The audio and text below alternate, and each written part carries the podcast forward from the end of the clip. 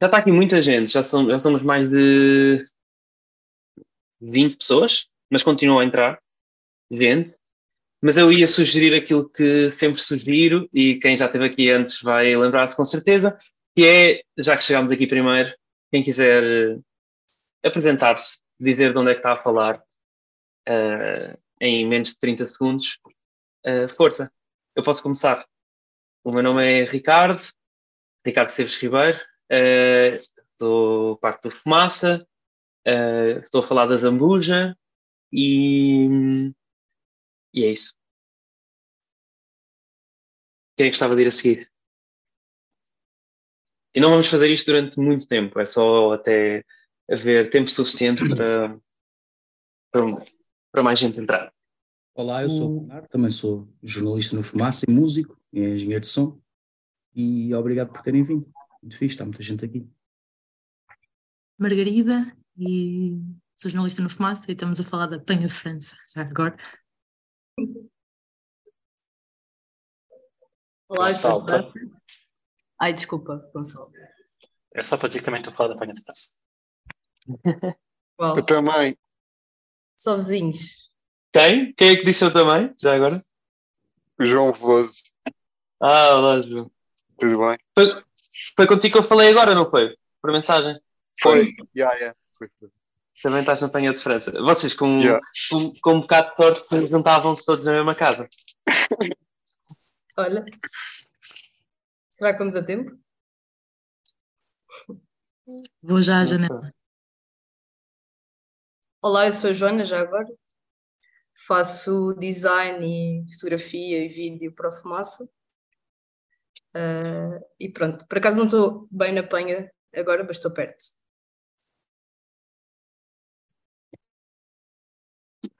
Olá, eu sou. Vai, vai, vai, vai, vai.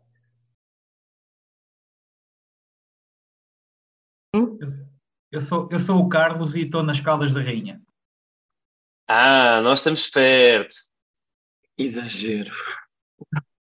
Não estamos muito perto, a Zambuja não é perto, mas a Zambuja fica mais perto da, da, da, da terra onde nasci, que foi Alenquer. E, fica, e a Zambuja fica mais perto das Caldas da Rainha do que da Penha de França. Isso com certeza. Pois fica. Ricardo, curioso, ah, eu nasci nas Caldas da Rainha, morei em Zambuja toda a minha vida e agora estou a morar em Alcochete. Olá, eu sou o André. Olá, André. E trabalhámos juntos, não na Penha de França, mas muito perto. Exatamente. Já agora eu também sou, também sou Carlos e vivo numa, numa freguesia perto de Guimarães chamada Calas das Tapas e é um gosto estar aqui convosco. Tem umas belas termas. Sim, Olá. já, já, já, já esteve lá? Já. Já tive, já tive. Trata-me por tu, Carlos. Sim, já estive no Hotel das Caldas das Taipas. Ok. Eh, eu sou o Pedro, trabalho no Fumaça e falo-vos de arroz. Viva arroz. Olá, eu sou a Mariana. Ahm, estou a falar convosco de um apartamento muito frio em Massamá, que é, para quem não sabe, a Telheiras da linha de Sintra. E ahm, daí o meu outfit polar ah, de robe e pijama. E sei lá, sou, sou assistente de informação na RTP, seja lá o que isso é o que importa.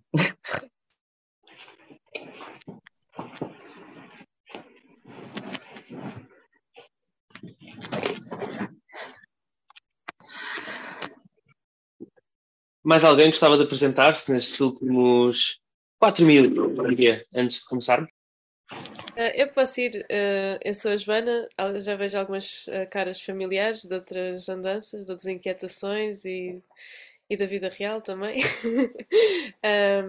Estou no Reino Unido e, e pronto.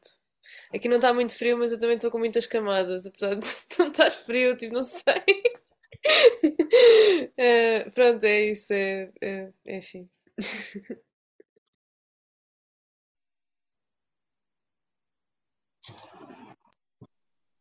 Uh, olá a todos, Ricardo, Lisboa, Belém, e, e pronto, já sou um habitué aqui no Destiny Anything, no Comércio. Olá, olá. Aí alguém falou aqui no chat e disse. Marlene Souza disse bom dia, estou sem micro, Marlene do Porto. Olá, Marlene. Ah, e pôs a câmera e tudo. Olá, Marlene. Boa noite, conseguem ouvir? Conseguimos sim. É que Vai, eu estou, Vitor. estou a conduzir, mas eu não quis deixar, pelo menos até chegar a casa estar a ouvir um bocadinho disto. Ah, eu sou o Vitor Sartori, sou psicólogo clínico e sou de Almada. Olá, Vitor. Só por favor, não olhe, não há assim nada assim muito interessante. Olha para a estrada e ouve-nos só. Temos mais dois minutos. Quem é que gostava de apresentar-se antes de começarmos? Ah, eu, não sei se me estão a ouvir. Estamos sim. Ah, ok. Olá, o meu nome é Cristina e eu sou da Covilhã ah, e sou designer. E acabei de chegar aqui. Olá, Mas acho- Cristina. Acho que ainda estão na fase das apresentações, não é? Estamos, estamos. Na verdade, estamos só mesmo a fazer tempo. Ok. Não, é, ok. não muito mais do que isso. Estamos mesmo só a fazer tempo sem ter aquele, aquele silêncio constrangedor, estás a ver? Enquanto se espera por mais gente entrar. Mas na verdade já estamos mais de 30 pessoas. Mas já que eu disse que começávamos às 9 e um quarto, começaremos às 9 e um quarto. Ok. E portanto, já que temos mais hum, 70 segundos, quem é que gostava mais de falar? Ah, vai Mafalda. Olá, sou Mafalda, sou meio testemunha de Jeová do Fumaça. Ah, Estou sempre a partilhar, a falar a toda a gente, a partilhar em todo lado.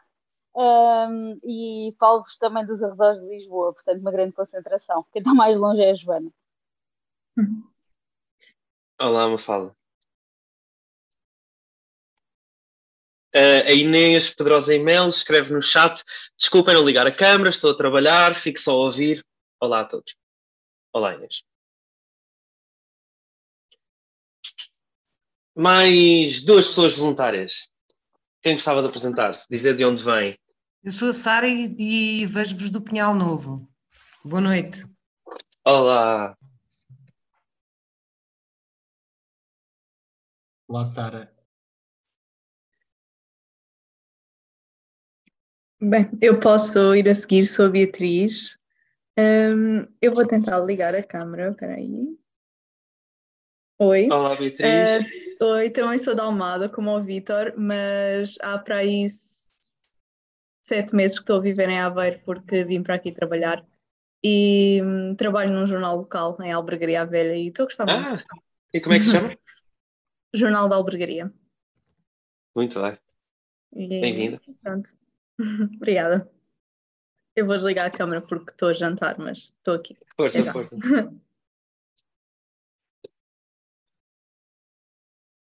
E chegamos às nove e um quarto.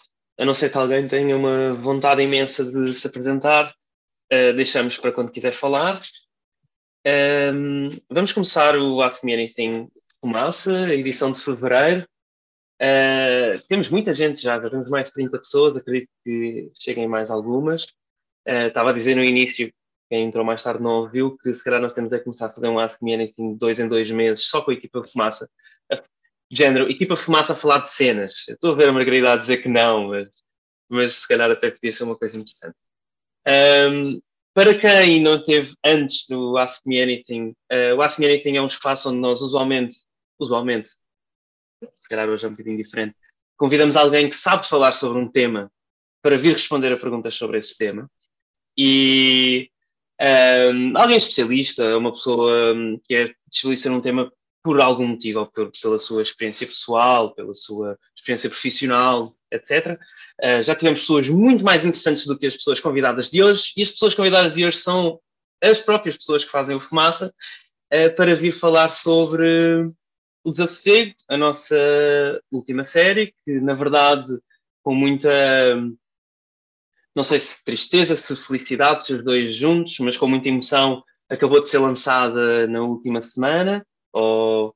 Mas na verdade vamos ter algumas surpresas nas próximas semanas, uh, onde aparecer no vosso feed podcast, mas um, estivemos a lançar desde o fim de novembro uma série sobre saúde e doença mental, que acredito que eu já tenham ouvido falar, porque senão provavelmente não estariam aqui hoje. Um, nós hoje, e portanto, e o Ask Me Anything no geral, não costuma ser com as pessoas do Fumaça, mas costuma ser para que pessoas da comunidade façam perguntas a uma pessoa que é especialista num tema. Não é uma peça jornalística, não é uma reportagem, não é uma entrevista, não é um debate moderado por uma pessoa jornalista. É, na verdade, um espaço onde vocês podem fazer perguntas e alguém responde. Usualmente, na moderação, está uma pessoa do Fumaça a moderar, trazendo uma pessoa convidada e fazendo a ponte com as pessoas da comunidade. Hoje vou estar eu a fazer a moderação com os meus camaradas de redação, vão estar a, responder às vossas perguntas. Portanto, vocês viram como muito subtilmente eu coloquei-me no papel de não responder a perguntas, fazendo com que todas as outras pessoas da equipa tenham que responder a elas. Uh, e, portanto, eu só tenho mesmo que moderar Uh, não é só por isso, uh, mas também acho que é também porque eu tenho menos dificuldade em fazer figuras de ter que moderar esta coisa. e portanto, na verdade, eu diria que que começar. as regras disto são: um, a conversa é gravada, e é gravada porque depois nós no final utilizamos o áudio, não o vídeo, mas o áudio para podermos publicar e, e fazer com que outras pessoas possam ouvir, ao contrário de um outro uh, espaço que nós temos de dois em dois meses, que se chama Inquietações, que é um clube de discussão que vejo aqui muitas caras conhecidas que lá costumam passar dois em dois meses, mas que se não foram deviam também talvez ir numa próxima edição. Uh, esse sim não é gravado, esta é gravada e depois é publicada para outras pessoas. Um, Uh, essa é a primeira regra. A segunda é que, um, se quiserem falar, se quiserem uh, fazer perguntas, basta que um, uh, eh, vão aqui a um, a um sítio onde diz, no meu diz reactions, se tiverem em português talvez diga reações, carreguem aí e tem um sítio onde diz raise hand ou tipo levantar a mão, carregarem nisso, vai-me dar sinal que vocês querem fazer uma pergunta. Pode estar perfeitamente alguém a falar e vocês levantem a mão podem estar 5, 6, 10 mãos no ar, etc. O meu papel é exatamente garantir que uma pessoa fala a seguir à outra, para poderem fazer as vossas perguntas. Se por acaso, como por exemplo no caso da Marlene, que não tem microfone, não tiverem microfone e quiserem fazer uma pergunta ou um comentário, também podem pôr no chat, eu vejo e faço a pergunta por vocês. Usualmente é preferível se fizerem vocês a pergunta de estar eu a fazer, mas se não houver outra opção, obviamente podem fazê-lo. E depois, alguém da equipa há de tomar o lugar de responder-vos, comentar-vos e, e, é isso. Não há muito mais do que isso, não? Eu diria que são essas as regras. É bastante simples, na verdade. Nós vamos ficar aqui durante. Eu, eu, eu estava tentado a dizer o tempo necessário para responder a todas as perguntas, mas lembro-me que o último inquietações que fizemos sobre o exército de precários, portanto já ter sido há mais de um ano, acabou muito tarde e, e se nós tivéssemos continuado, provavelmente mais tarde acabaria. Portanto, não vou dizer que vamos ficar aqui até ao fim, até não haver mais perguntas, mas vamos ficar aqui durante um tempo considerável. Um, é isso. Uh, usualmente isto começa de uma maneira ligeiramente diferente, que é a pessoa que está a moderar, que é uma pessoa, que é um jornalista do Fumaça, faz a primeira pergunta e depois deixa-vos fazer as seguintes. Epá, mas visto que eu não tenho assim muito mais perguntas para fazer e que nós vamos na segunda-feira, e que já há uma, uma, uma no ar, pronto, mas que nós na segunda-feira vamos também ir, uh, vamos também para o nosso retiro anual durante uma semana. Portanto, todas as perguntas que eu tiver a fazer posso fazer lá durante uma semana. Uh, vamos começar. Joana, és a primeira, força. Um, eu acho que a minha pergunta é um pouco como é que surgiu a ideia e obviamente que era uma ideia com muito sumo, é, ou seja, é, uma, é um tópico com muito para dizer, com muito para investigar, uh, mas queria saber pronto, de onde é que começou, porque acho que é uma boa pergunta para começar, e é básica, e, e tenho curiosidade também de saber, obviamente. Ah, obrigada, Joana, se calhar vou tomar a palavra. Um, começou um bocadinho de. Nós já tínhamos feito algumas entrevistas sobre isso. O, o Ricardo, não me lembro se com mais alguém, tinha entrevistado talvez em 2018, a Ana Matos Pires, psiquiatra, um, fundadora do Serviço de Psiquiatria em Beja. Um, eu tinha feito uma entrevista ao Miguel Xavier, coordenador na altura do plano do Programa Nacional de Saúde Mental, e isto em 2018, 2019, e percebemos que hum, era um tema que queríamos explorar porque havia muita coisa por responder, muitas perguntas no ar, mas isso também é costumo ficar, né? as entrevistas não dão sempre para tudo, e, e surgiu-nos uh, primeiro uma, uma proposta um, vinda do, de uma associação que financia a reportagem, vocês podem ver no final as associações que financiaram, de fazermos algo, algo sobre a saúde mental. Estava ali no início da pandemia, tínhamos acabado de, de publicar A Serpente, a, a Serpente, Leão e o Caçador, havia, estamos em força a, a produzir o Exército de Precários e surgiu essa, esse mote de bem, estamos em plena pandemia e isto vai ter consequências muito graves na saúde mental. Tínhamos passado também há relativamente pouco tempo pelas mudanças provocadas pela, pela crise, considerada crise psicológica e trauma coletivo de Pedrógão Grande e dos incêndios. É uma coisa que não, não, não transparece na série, mas houve, pelo menos acho que na, na comunidade médica e, e de profissionais de saúde, uh, na área da saúde mental, falou-se muito do. E houve mudanças, na verdade, com, com, com aquele que surgiu em Pedrógão, da organização dos serviços. E foi um bocadinho daí, mas a ideia inicial era só contar histórias pessoais, quando era aquelas cinco histórias, era, era isso que nós queríamos fazer, e depois percebemos que não dava bem para ficar por aí, e fomos percebendo que não andava bem para ficar por aí até o momento em que publicamos, ou pelo menos que eu acabei de escrever, que acabamos de editar, foi assim o último momento em que dissemos, não, mas temos que parar. Uh, por isso fomos prolongando este, não dá para ficar por aqui, e há mais coisas para explorar durante, durante estes dois anos de, de investigação, foi um bocadinho daí. Queres ir, João? João, força. Ah, eu, eu, por acaso queria dizer uma coisa. Uh, eu, eu, tinha dito, sei lá, talvez há menos de 5 minutos, que nós não íamos usar o vídeo e a Joana, que agora se está a rir, acabou de me avisar que, na verdade, é, se é verdade que não vamos usar o vídeo para publicar na íntegra, a Joana já tinha tirado uma fotografia, esta linda paisagem que aqui temos à frente, e posto nas redes sociais. E, portanto, tenho que avisar-vos que isso aconteceu e que talvez possa acontecer mais. Mas não vamos usar o vídeo todo na íntegra, penso eu, a não ser que alguém me corrija a seguir. Uh, João Veloso, força. Era só para perguntar, uh, tipo, como é que foi lidar com os vários testemunhos sobre saúde mental, tipo, pelo menos a mim deu-me grande gatilho, tipo, vários testemunhos, quer sobre suicídio, quer sobre um, uh, ah, pronto, quer sobre as várias situações que as várias pessoas falaram, né? Então, como é que foi lidar com isso? Mesmo sobre os ataques de pânico, batida a favor, por exemplo, tipo, como é que foi lidar com isso? Tipo, eu ainda não havia a série toda, uh, mas não sei, era para saber isso. Hum, acho que há razões muito diferentes na, na equipa. Hum, eu fiz essas entrevistas, um, que Bernardo também estava em algumas delas, e eu acho que que temos sempre diferentes maneiras de lidar com, com o sofrimento dos outros. E eu sempre vi, como estou no, como jornalista, eu acho que estou sempre numa posição algo produtiva, ou seja, eu, eu quero que transformar aquilo que, que, a pessoa está a dizer em algo útil para alguém, e normalmente também essa é a intenção das pessoas em falarem connosco, e então eu vejo sempre, tenho uma visão na verdade que acho que é um bocado utilitária do, daquilo que está ali a acontecer e hum, sendo muito fria, uh, acho, acho que, e acho que isso é uma certa proteção, ou seja, uh, há, há, entrevistas muito difíceis, uh, acho que todas essas são, são bastante difíceis, mas quer do meu lado há uma intenção de não explorar, ou do nosso lado há uma intenção de não explorar o sofrimento e de aquela história serve para algo, um, como da parte da pessoa também. Então eu acho que isso apazigua ambos, ou seja, não é uma coisa, não é um sofrimento gratuito, né? não, não estamos a fazer aquilo para explorar algo.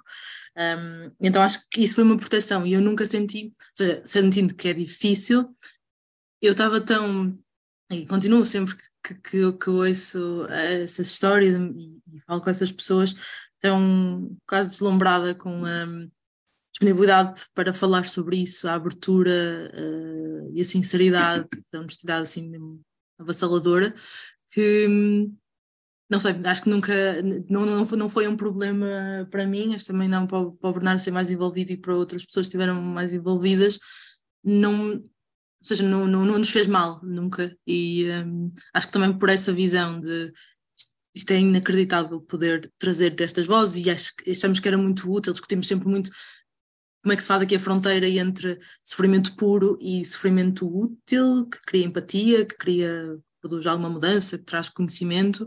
Um, então, se calhar é isso. Eu acho que o jornalismo também nos protege um bocadinho porque há uma função uh, nisto. E então um, eu sempre senti, senti um bocado isso. Pois, eu tenho uma percepção muito parecida com a Margarida.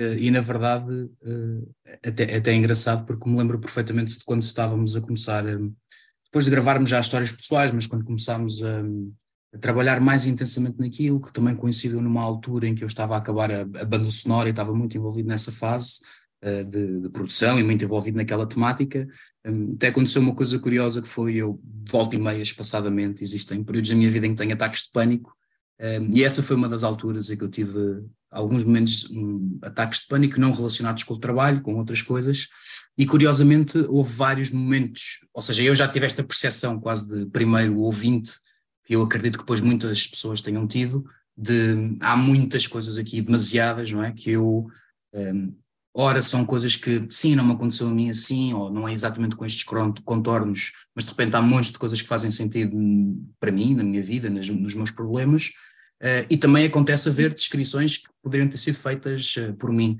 Uh, eu, em particular, como sou músico e, e, e, sofro de alguma ansiedade e de ataques de pânico, identifiquei muito, lá está, com a história do Pedro, qual que não, uh, e, mas a mim, eu acredito que isto tenha, que para outras pessoas seja completamente diferente. Para mim causou-me alguma validação, não sei se esta é a palavra correta, mas de repente, epá, há um tipo que, neste caso o Pedro não um tipo que eu admiro e que aquelas construções sociais de todas que nós fazemos, de bem sucedido e tem discos, é conhecido e toca lá fora, e na verdade ele lida com muitas questões que pá, somos todos muito mais parecidos do que, do que parece. Uh, e eu acho que essa aí, a parte utilitária, acho que a palavra aqui é horrível, mas que a Margarida estava, estava a dizer que eu percebo perfeitamente, pelo menos para mim, que é, foi difícil esse trabalho de será que aqui é demasiado, será que isto é útil ou não, muitas vezes ia muito por este instinto de eu consigo ver isto a ser muito, muito útil para mim. E acho que não é sempre que um jornalista pode trabalhar num tema em que consiga ver tão claramente como é que isto seria útil para si. Uh, e acho que este é um desses temas, eu senti isso muitas vezes, principalmente nas histórias pessoais, porque eu percebo que há ali coisas que até diferem um bocado de tudo aquilo que nós temos feito até agora enquanto fumaça, não é? Uh, mas lá está, também mantenho a minha, a minha opinião de que foi a melhor forma de criar essa empatia e possivelmente, sim, vamos falar de suicídio, mas contextualizadamente, porque acho que até a Joana Lima, logo no primeiro episódio, diz uma coisa interessantíssima, que é, na pior fase dela que consumia, ela até diz, papava, uh, papava documentários sobre suicídio, como se fosse a, a, melhor coisa de sempre. Mas eu consigo perceber uma eu acho que aquilo pode ser mal interpretado, mas eu consigo perceber ali uma coisa que ela diz, que é uh, falar sobre este tipo de sofrimento e confrontarmos às vezes com outro sofrimento semelhante ao nosso ajuda-nos a perceber. Uh, e pronto, acho que a minha relação com as histórias pessoais foi sempre essa.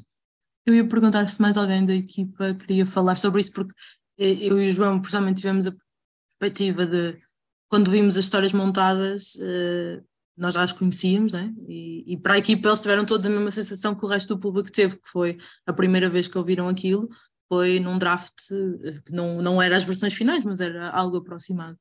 Deixa só perguntar se mais alguém queria falar sobre isso. Pedro? Uh, bom, há, há, para mim houve dois lados. Um, um, eu sinto muito aquilo que a Margarida, a Margarida e o João falaram, do lado estamos todos a usar uma palavra horrível, que é a palavra utilitário. Uh, mas uh, desse utilitário, uh, acho que a nossa preocupação como jornalistas principal era fazer daqueles relatos objetos que pudessem ser testemunhos importantes. E, dentro desses testemunhos estirpá-los de relatos de sofrimento uh, que não explorassem esse próprio sofrimento, ou seja, pegar naquilo que é importante ser contado na medida em que todas aquelas cinco histórias pessoais tinham uma característica comum, que eram cinco pessoas que conseguiam exprimir-se com grande clareza e contar com uma grande uh, capacidade de, de, detalhe aquilo que sentiam, a maneira como experienciavam uh, as suas condições, não é? E a maneira como, como lidavam com, com, com, o sofrimento e com a evolução das suas condições e da sua, da sua doença uh, ao, longo, ao longo do tempo, mas uh, ao mesmo tempo que iam escrevendo isso e iam falando dos seus, dos seus percursos, até que ponto, qual era a dose certa da descrição do sofrimento que valia a pena contar, não é? E eu acho que nós debatemos muitas vezes isso, ou pelo menos isso era uma coisa que estava na, na nossa cabeça de o que é que é só uh, sofrimento por sofrimento e o que é que é, uh, o que é que faz sentido que as pessoas ouçam uh, as pessoas contar. Isso era uma coisa que estava que a mim me preocupava muito, não é? Acho que é uma barreira muito fina e acho que também varia muito de pessoa para pessoa. É? Há, há, pessoas que achavam, acharam que amigos meus falando no feedback acharam que algumas histórias eram demais, outras que aquilo não, não tinha nada uh, de, de, extraordinário e que se ouvia perfeitamente. Eu lembro-me de nós termos essas discussões, de, por exemplo, no último episódio, não é? no epílogo sobre, sobre o suicídio, sobre o suicídio, nós estarmos a discutir uh, coisas tão simples e que não são nada simples, mas até que ponto é que determinadas uh, frases, determinados raciocínios de, das pessoas, que eram e que são, na verdade, questões internas, uh, raciocínios das próprias pessoas, poderiam ou não ser apelos ao, ao, ao, suicídio e que, na verdade, são reflexões se era legítimo ou não uh, entrar em determinadas partes na, na, própria série. isso, era, isso é, uma, é um lado que estava muito presente. Por outro lado, dessas, dessas cinco histórias, são histórias muito fortes e a, a mim, quase todas, uh, eu chorei imenso, fartei-me chorar ao ouvir os rascunhos. Chorei uh, assim, horas infindas. Devo dizer-vos que na, em todas elas, na, na preparação dos rascunhos, porque nós, não sei se é uma coisa que é clara para toda a gente, mas a cada um, até chegarmos à versão final de cada um daqueles episódios, não é? Há um trabalho de escrita, reescrita, voltar a ouvir, reescrever outra vez, até chegarmos a essa versão final. E, e portanto, ouvimos muitas vezes uh, as várias versões daquele, daquele primeiro episódio, que mudam muitas vezes e outras vezes não mudam assim tanto, mudam é partes ao longo dessa, dessa versão. E, portanto, ouvimos eh, isso nós, então o João e a Margarida, ainda mais, eh, porque partiram dos brutos e da entrevista uh, base, mas, mas sim, a mim causou-me muita, muita dor e, e, muito, e algum sofrimento interno uh, ter que ouvir algumas daquelas coisas por circunstâncias pessoais, ou, minhas, de familiares, uh, muitas daquelas histórias. E, e, há esses dois lados, não é? Há o lado profissional e há o lado pessoal, eu acho que não foi só comigo, acho que. Ou seja, é, é, há esse lado do profissional e há, depois há o lado pessoal com que as pessoas que ouviram a série uh, se confrontaram. Acho que aí foi o lado eu ouvinte e não eu profissional.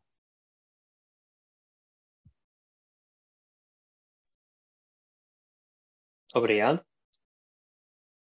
Uh, Ricardo Proença, queres dizer seguir?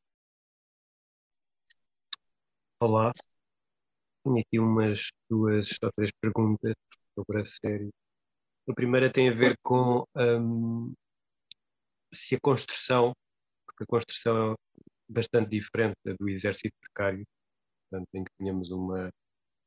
quase em que nós falávamos mais da situação geral que afetava portanto, a segurança privada e depois era uh, entrecortada com as situações pessoais de cada um, e aqui nós entramos logo com as situações pessoais de cada um.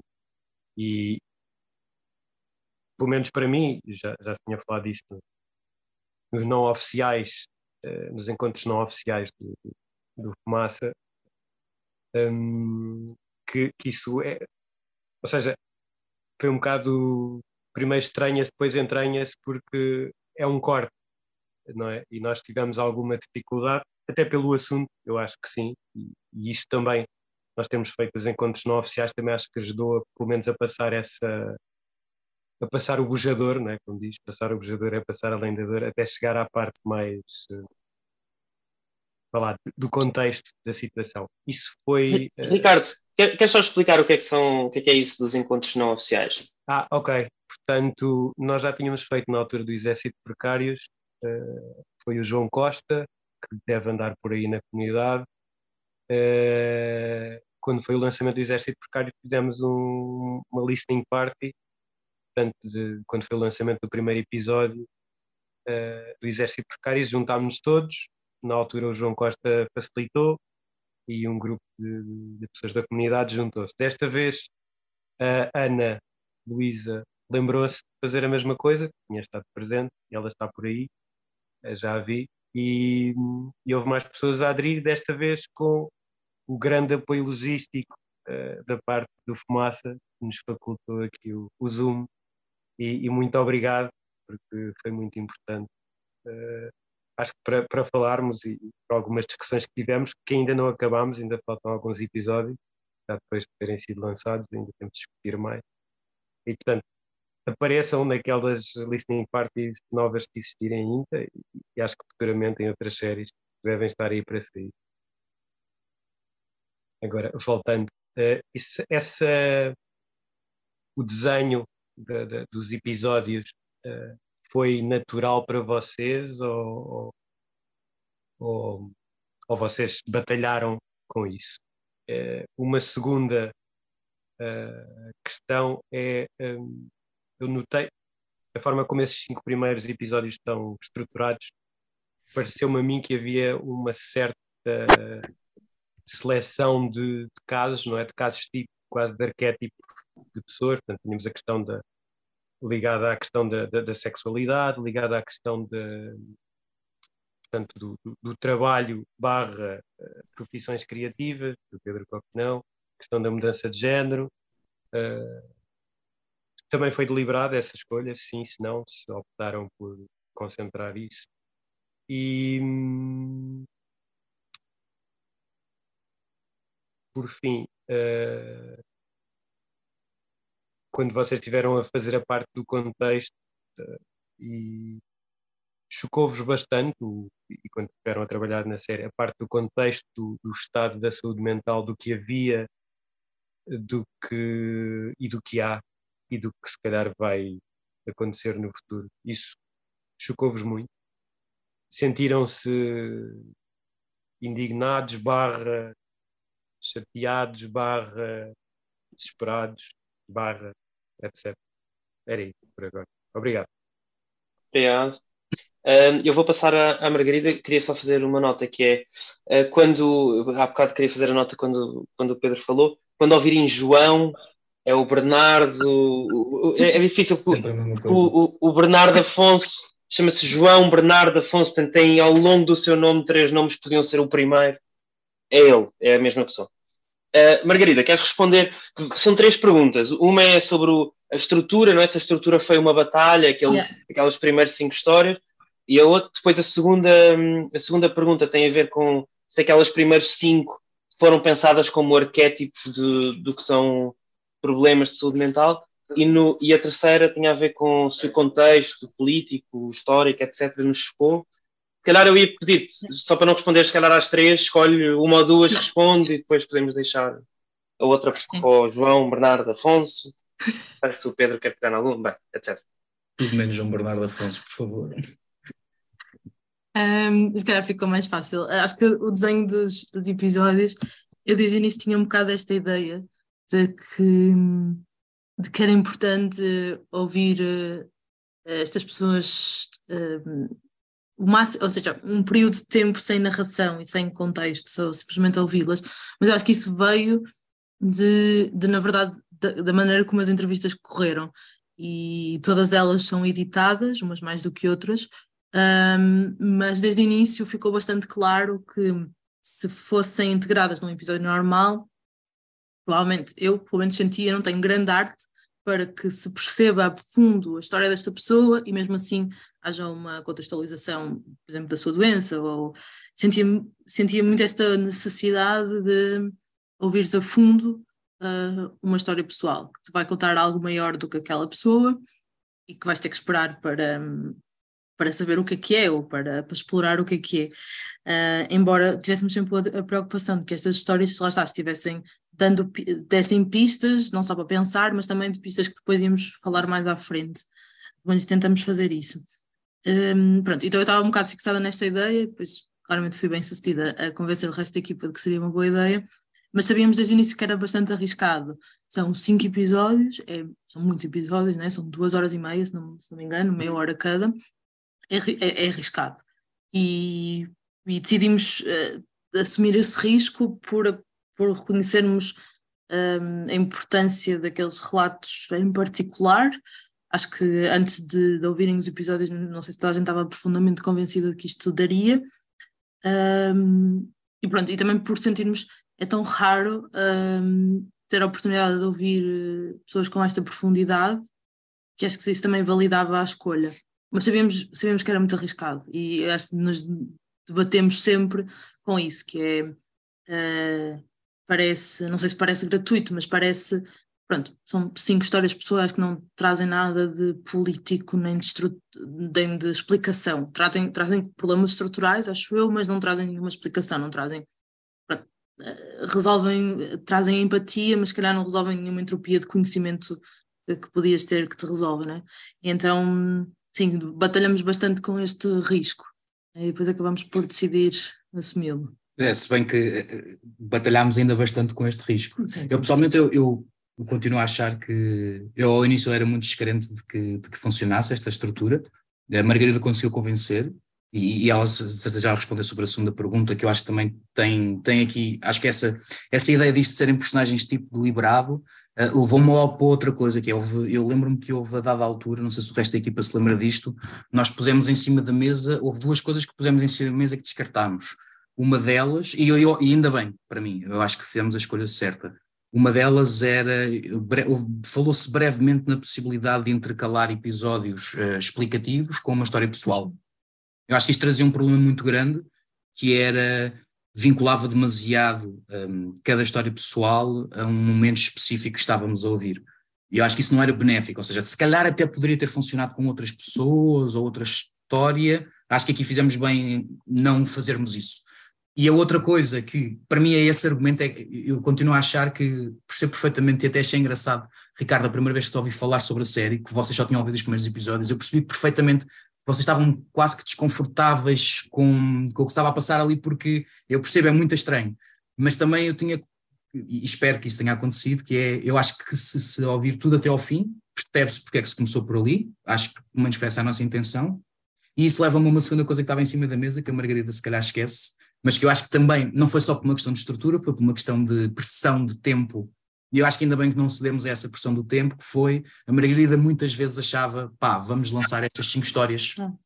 vamos lançar estas cinco histórias, e depois o resto da série sairá. Ou seja, vão passar uns meses, as pessoas absorvem aquelas histórias, fazemos uma introdução, ou seja, um prólogo mesmo assumido.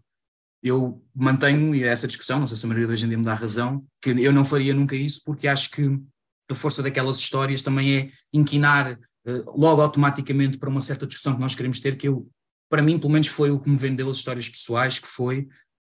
Isso pode não ser, se calhar, muito popular com muita gente, mas uma das coisas que no assunto da saúde mental me fazia alguma confusão quando começámos a abordar isto era.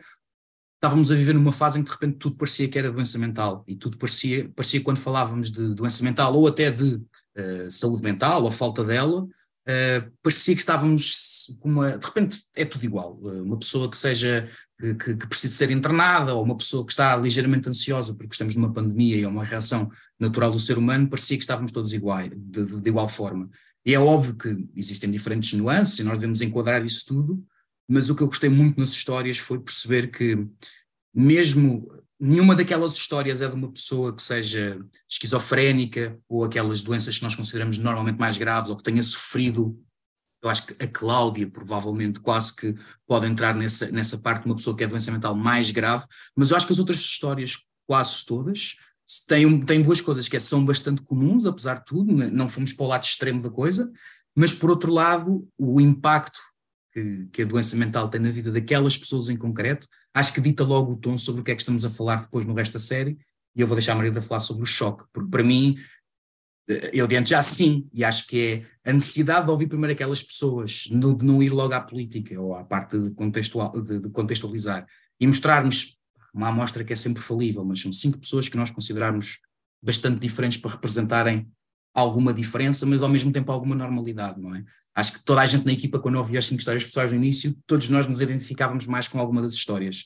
Isso é, acho que é fixe, não é? Um, e é brutal para mim quando nós ganhamos alguma intimidade com aquelas cinco pessoas que nós escolhemos, depois ganha uma dimensão tremenda. Eu acho que infelizmente é assim que nós funcionamos. Deveria, não deveria ser preciso nós conhecermos as pessoas para aquilo ter uma gravidade absoluta ou que nós vamos ouvir tudo na série. Não é isso que eu estou a dizer. Mas nós sabemos como é que funciona, como é que nós funcionamos e como é que funcionam as narrativas, e acho que neste caso acho que foi fixe. Acho que é, é um estranha-se inicialmente, mas justifica depois mais à frente. Não sei se uhum. alguém tem uma percepção diferente. Uh, sobre as. Ou seja, eu na altura estava bastante ansiosa para publicar a série, por isso, obviamente, achava que era preciso publicar qualquer coisa, então que as histórias pessoais uh, podiam fazer esse efeito. Um, mas, na verdade, acho que, que elas funcionam assim. E, e a, a, questão dos casos tipo, um, ou seja, nós tentamos não.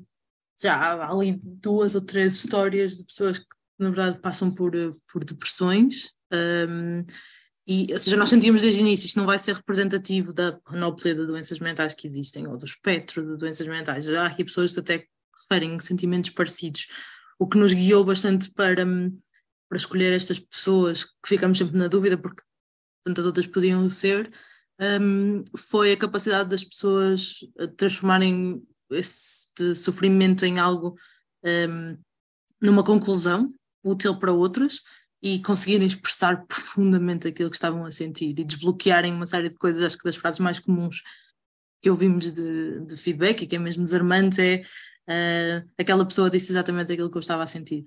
E então foi esse o nosso objetivo, escolher estas cinco histórias que não vão ao espectro, lá está, não, não há nenhuma representação de estados alterados de consciência, da psicose, não, não há nada disso, esse, esse sentimento não está, ou esse essa experiência e esse sofrimento não está representado, mas também está outro que, felizmente, já tivemos algumas pessoas com, próximas com, que, que têm experiência de, de, psicose ou de surtos psicóticos que se reviram em algumas, porque a psicose não é só uh, aquilo, né? se reviram em, em muito de, daquele retrato. Então era esse o nosso objetivo, era tentar que fosse o mais abrangente na maneira como as pessoas põem as coisas em palavras e não tanto no qual é o diagnóstico que elas receberam. Um, do contexto, um, acho que venho sempre de um sítio de, de bastante interesse por este tema há algum, algum tempo, e então já, por exemplo, o número de a não existência praticamente de psicólogos no SNS, ou pronto, aqueles números muito residuais, não me era assim um dado adquirido, né? já vinha de um sítio bastante pessimista com, com, com a resposta. Uh, claro que há coisas que me continuam a chocar, acho que um, a paupérrima oferta e o muito difícil acesso na psiquiatria da infância e da adolescência. É uma coisa que me choca sempre, acho que sempre ouço e que sempre confirmo, porque ao longo da, da série fomos muitas vezes fomos fazendo fotografias de momentos específicos e depois queríamos atualizá-las antes do momento da publicação, do momento da escrita, o mais tarde possível, e sempre que falávamos, por exemplo, com o pedopsiquiatra que trabalha no Algarve a meio tempo no SNS, e ele nos dizia sim, eu continuo a ser o único, é isso, acho que que é um choque prolongado, que é como é que é possível esta área tão, esta área tão grande, cujas crianças têm um pedopsiquiatra a meio tempo. Um, pronto, acho que é assim, o, o, principal choque contínuo e na verdade era algo que eu já sabia antes de fazermos a série, há bastantes notícias de pesquisarem pedopsiquiatra no Algarve, é uma notícia mais ou menos cíclica, uh, um pedopsiquiatra no Algarve, ou então dois pedopsiquiatras para o Algarve e Beja, acho que agora são três, espero não estar enganada. Um, pronto, é assim uma notícia relativamente cíclica, com muitas partilhas e muitos comentários, mas é, pronto, vai-se repetindo e acho que se repete esse, esse choque. E houve outra coisa que, na verdade, antes da série nunca tinha pensado de forma profunda, que tem a ver com, com a contenção e com as medidas de mais restritivas da liberdade em contexto de internamento, particularmente, e, e nunca tinha pensado nisso numa, numa perspectiva de como é que isto pode ser evitado. Ou seja, eu pensava isso de uma forma sempre muito superficial, então pensava sempre numa forma de é necessário quando é necessário, como uma coisa muito objetiva, né? preto no branco, é necessário, é necessário, usa-se, não é necessário, não é necessário. E depois perceber e entrar precisamente dentro do pensamento de enfermeiros sobre isto, são as pessoas que mais, mais horas estão no internamento e, e que fazem, na verdade, estas contenções e perceber uma linha ténue e como condições de trabalho, de arquitetura, de, de falta de, de atividades, tudo isso condiciona e arrasta a linha para a frente e para trás, como quando é que se faz intervenções que são violentas, um, voluntário ou involuntariamente, elas são é violência exercida sobre outras pessoas. Isso chocou muito, essa um, a maneira como essa linha anda para trás e para a frente por condições de formação, de espaços, de às vezes te, estás com muito trabalho, estás com pouco trabalho, estás com problemas em casa, não estás com problemas em casa, és uma pessoa com mais ou menos sensibilidade, eh, o teu ambiente de trabalho é bom ou mau, como isso influencia a maneira como tu lidas com pessoas com muita vulnerabilidade. E, e, então pensar sobre isso e enquadrar isso, na verdade, como a maior parte das pessoas com quem nós falamos enquadra isso como um problema sistémico e não como um problema de ah, este enfermeiro que é mau, ou este não, não é esse o pensamento, é sempre tentar olhar para isto como algo sistémico que acontece por fatores independentemente da personalidade da pessoa. Então isso acho que me choca sempre bastante. Eu concordo com a Margarida, só acrescentava uma única coisa, eu sou pessimista nato e há, há uma das coisas que eu não julgava ser tão má assim e que eu acrescentava ao que a Margarida disse, que acho que é a coisa que saiu, que ainda me continua aqui a, a moer por dentro, um, e é um fenómeno duplo, que é a facilidade com que de repente eu me percebi que bastava falar com qualquer pessoa que trabalha em saúde mental com, ou com doença mental até, em contextos um bocadinho de internamento, por exemplo, e a, a, facilidade com que se apanha pessoas a dizer que sim, a prática não é a correta. Existem casos de sobremedicação, existem casos de toda a gente ficar a dormir à noite, hum, há uma clara hum, violação do código deontológico e das regras que devem ser cumpridas. Não é preciso procurar muito. Hum, eu até me arrisco a dizer que eu não tenho familiares que trabalhem nesse contexto, mas eu acho que arrisco-me a dizer qualquer pessoa que tenha familiares que trabalhem em contexto de saúde mental, muitas daquelas histórias de repente deixavam de ser chocantes ou seja, a mim o que me chegou foi, havia para mim uma discrepância muito grande entre, por exemplo, eu que até achava que sabia alguma coisinha de saúde mental e começar a falar com qualquer pessoa que trabalhe nesse contexto, por exemplo, de internamento e perceber que se passava um, um escândalo absoluto, um, na minha opinião, que não é só no Magalhães Lemos, e tentámos demonstrar isso no episódio, fazendo uma análise mais aprofundada daquele caso, eu julgava, eu, ou seja, eu, eu não julgava ser possível termos médicos e enfermeiros, que ainda por cima, com tudo o que isso é negativo, mas uh, na sociedade onde nós vivemos ainda por cima tem um certo estatuto reivindicativo, pensava eu, até de formação, porque ah, são pessoas que todas tiveram que estudar a um nível superior e confrontar-se com uma data de questões que se calhar muita gente não teve que se confrontar na vida, e isso criou-me uma ilusão de que ah, estas pessoas têm um poder reivindicativo de denúncia, que não há, de ser, não, há, não há de ser toda a gente, mas há de haver muita gente com poder reivindicativo e que sabe. E, que, e o que eu me apercebi é que não é bem assim, não é que as pessoas não saibam, uh, há um mecanismo de.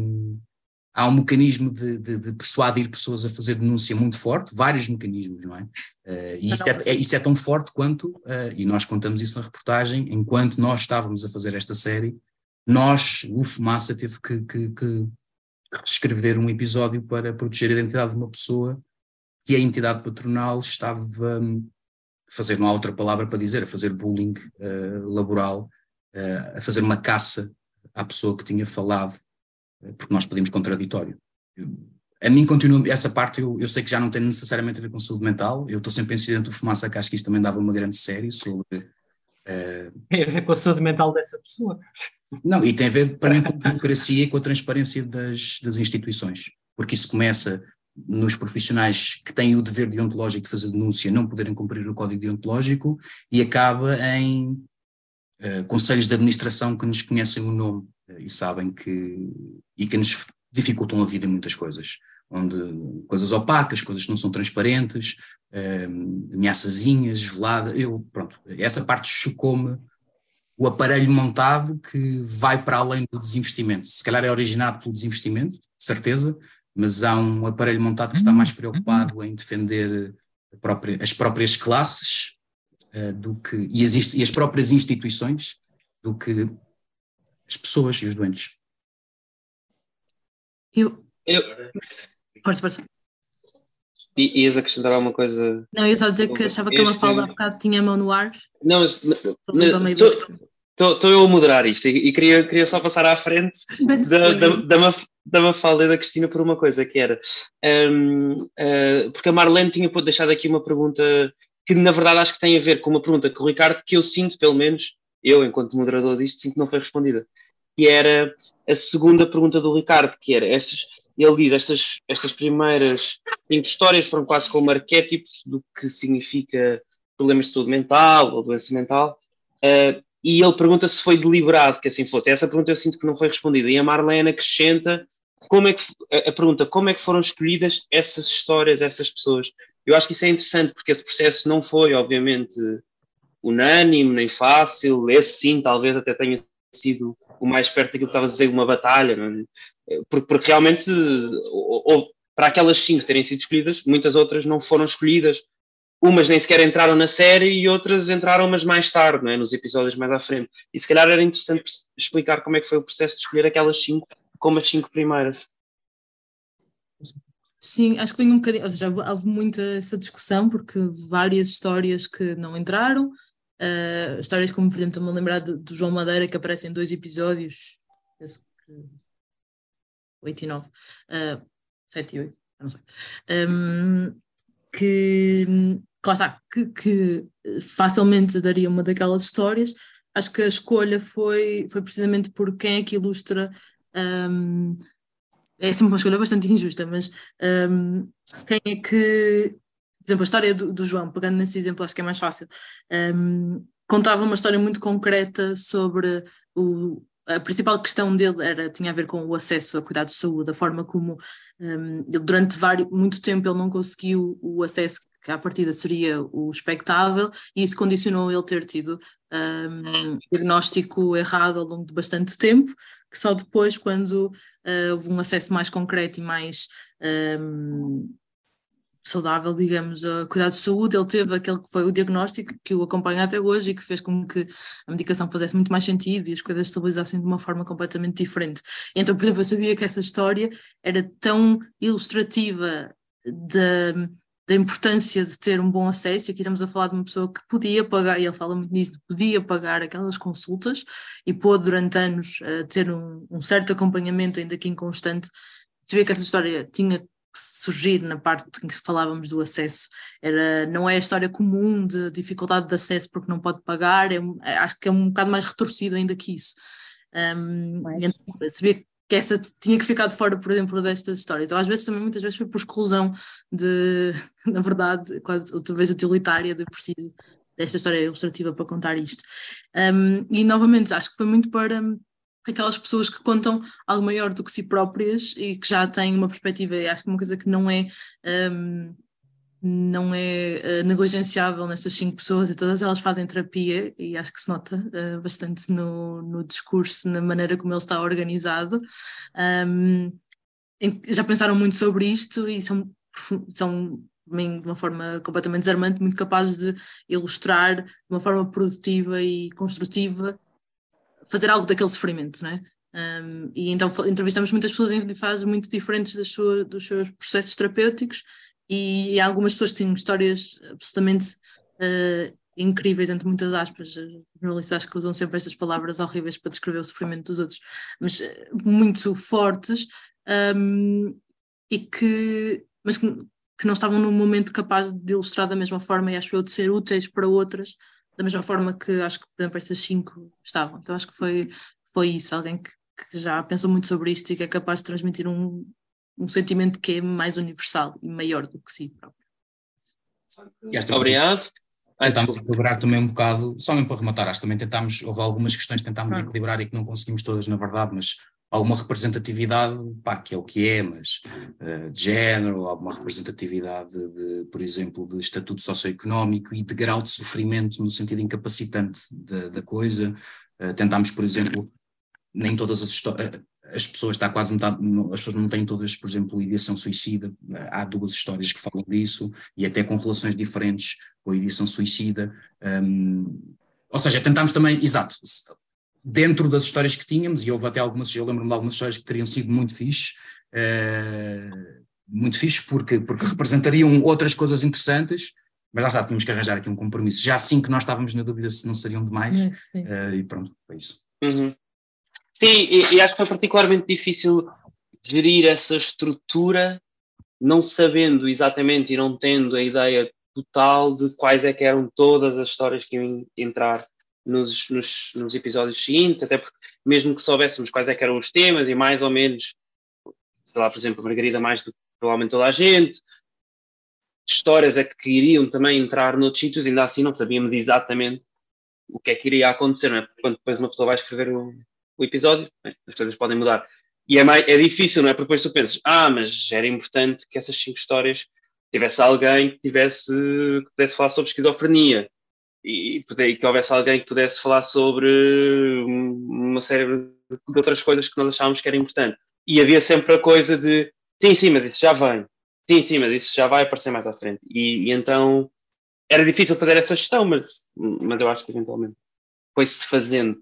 Eu acho que o processo em si também foi interessante dessa maneira, porque eles, nós fomos percebendo qual era a estrutura enquanto íamos fazendo a, a série, ainda que pela primeira vez publicámos uma série tendo já todos os episódios feitos, editados e, e que nunca tinha acontecido antes. Né? Se se lembrarem, quem já conhecia o Fumaça e até já fazia parte da comunidade na altura do Exército de Precários, nós não publicámos a série toda completa. Não é? Nós, quando publicámos, tínhamos só quatro episódios feitos, o que queria dizer, na verdade, que os seguintes ainda não.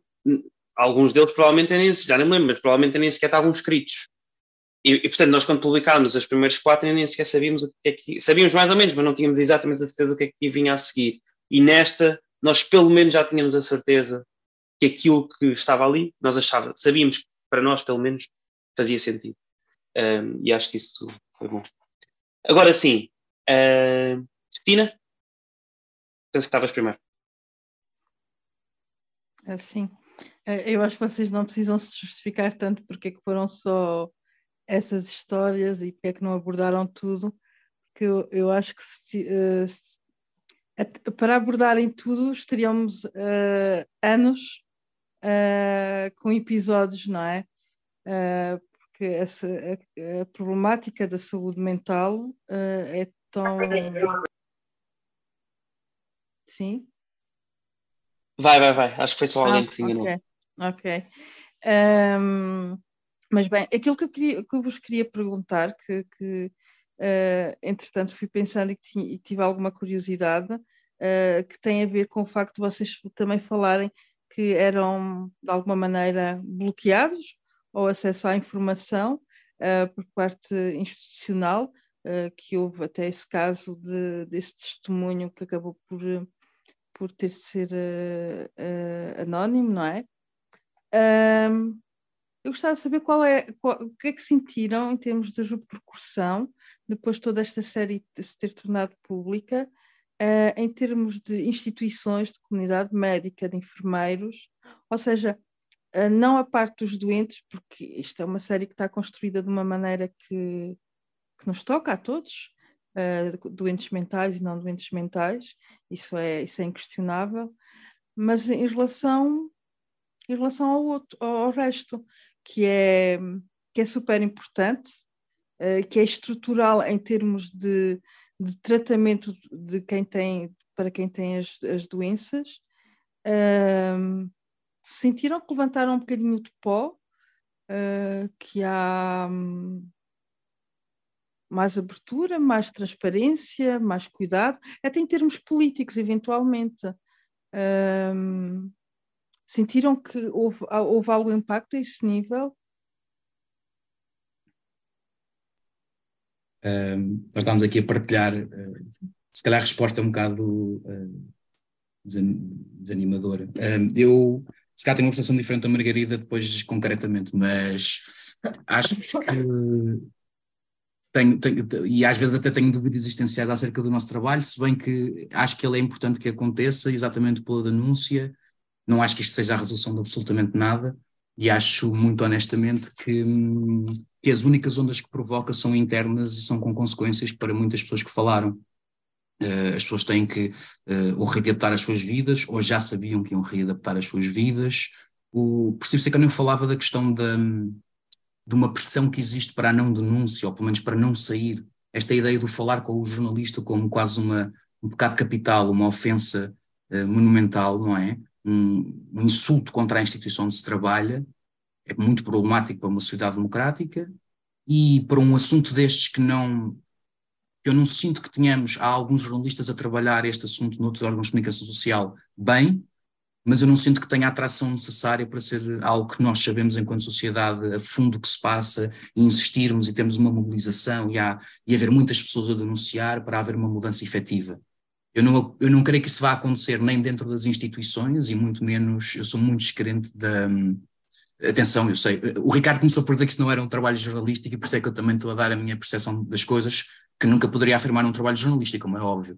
Mas a minha percepção é de que não mudou grande coisa na saúde mental, nem com este trabalho, nem com a pandemia, nem com o PRR, apesar de nos quererem convencer, e apesar de, de facto, para ser justo, algumas coisas vão mudar, como é óbvio, não é? Já há mais equipas comunitárias no terreno, já vão, eh, vai haver mais psicólogos contratados, claro que as coisas vão mudando, mas é tão, tão, tão, tão lentamente e tão ligeiramente face àquilo que, que é um problema que afeta se calhar um quarto da população, não é?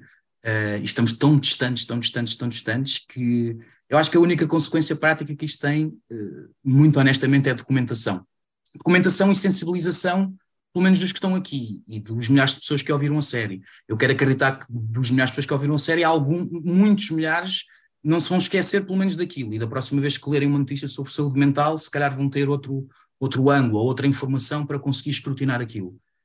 É, eu acho que é passinho a passinho, mas não, não, não espero grandes mudanças estruturais uh, por termos denunciado algumas coisas ou até por termos sintetizado e ligado a algumas coisas que são públicas, mas que estão sintetizadas ali. Uh, acho que é uma, é uma ferramenta, é só é um grãozinho que nós estamos a juntar para, para a discussão. Eh, mas deixa-me deixa acrescentar uma coisa, desculpa, Margarida, se quiseres primeiro, força. Pode, pode. Eu queria, queria adicionar uma coisa que o João dizia, que é, é eu, eu, sinto que também me, pare, me parece a mim que não acreditar nessa mudança estrutural por causa de um trabalho que nós fizemos é uma defesa enquanto jornalista, porque se nós só fizéssemos trabalhos a acreditar que eles iam mudar estruturalmente o mundo, então nós vivíamos numa perpétua insatisfação, porque a verdade é que não acontece. Na maior parte dos casos não vai acontecer. E, e então eu sinto que, pelo menos para mim, e aqui já é pessoal, eu faço histórias porque eu acho, porque não só porque eu gosto de fazer histórias, isso dá-me prazer, eu não tenho absolutamente nada contra fazer coisas só porque dão prazer, só porque dá prazer fazer coisas, também porque acho que é importante que outras pessoas saibam destas histórias, etc. Mas não acho que vou fazer isto e depois, eventualmente, vai haver aqui mudanças geniais e o Estado vai terminar e vamos, vamos começar com grandes comunidades capazes de tratar da saúde mental de todas as pessoas. Não, não, não é isso que eu não, não faço jornalismo por causa disso e, portanto, quando quando estou a fazer isto, não penso exatamente nisso. Agora, é verdade que sei que, se pensarmos no exército de precários, eu sei que não, não, não há, as consequências não foram diretas, mas, mas sei que, por exemplo, enquanto estávamos a, a publicar o Exército de Precários, houve mudanças legislativas que, eh, em relação à, à transmissão de estabelecimento, que foi basicamente uma grande parte da investigação que fizemos na segurança privada, tocava na, na segurança privada, uh, tocava nesse, nesse tema, grande parte da investigação que fizemos em relação à segurança privada. Agora, dizer que foi por causa disso, não, não acho que foi por causa disso, foi por... agora, mas fomos, como o João dizia, uma pedra nesse nessa, lá, nessa luta que, que, que aconteceu. Uh, mas estou um bocado mais no. Se isto fosse um espectro, estaria mais do lado de João. É, acho que não vai haver mudanças estruturais por causa desta peça. Uh, se calhar a mudança estrutural que pode existir é nós estarmos aqui a conversar 40 pessoas a conversar sobre saúde mental às 10 e um quarto da noite de uma quinta-feira, já é uma mudança bastante grande, que provavelmente não existiria se não tivesse acontecido isto. E sim, já é uma mudança bastante grande, na verdade, eu diria. Uh, Pedro. Não, não, tem nada a ver com a reportagem, mas uma, as coisas depois também mudam, apesar de tudo. É? Eu tenho a certeza que não tem nada a ver com a reportagem, mas o Magalhães Lemos, entretanto, foi integrado no Centro Hospitalar do Porto. Portanto, as, as mudanças acontecem, não é? É isso. É, é, é isso. É, é, porque eu, porque eu, acho que, e eu sei que a pergunta que tu fazias não vem diretamente relacionada com isso, mas, mas nós recebemos-la muitas vezes, por exemplo, quando nos candidatamos a bolsas de jornalismo independente, onde eh, fazem aquelas perguntas que é género, mas explica qual é o impacto do vosso jornalismo. E essa coisa do impacto do jornalismo parece-me a mim uma, uma pergunta absolutamente injusta para quem faz jornalismo, que é, é assim, qual é o impacto de fazer jornalismo? É, é, é tudo e é nada, não é? E, e, portanto, sim, nós podemos olhar para, para aquelas coisas pequeninas, como, sim, o Hospital dos Magalhães Leme, mais ou menos na mesma altura em que nós estávamos a publicar uma investigação, também teve esta grande mudança. O, o, a transmissão do estabelecimento, mais ou menos na mesma altura em que estávamos a fazer esta investigação, teve esta mudança. Foi por causa de nós? Não.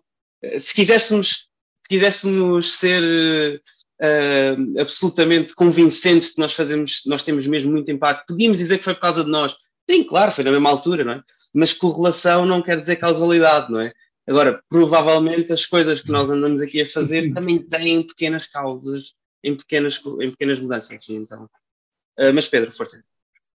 Não, é mais importante do que essas coisas que parecem assim mesmo muito grandes, não é? Uh, importa-me uh, importa-me mais coisas mais pequeninas, como uh, quando as pessoas, e se calhar já aconteceu com algumas ou alguns de vocês que estão aqui, quando nós falámos sobre o exército de precários, nos disseram que passaram a olhar para seguranças privadas de uma outra forma quando agora vão ao shopping ou quando vão à segurança social.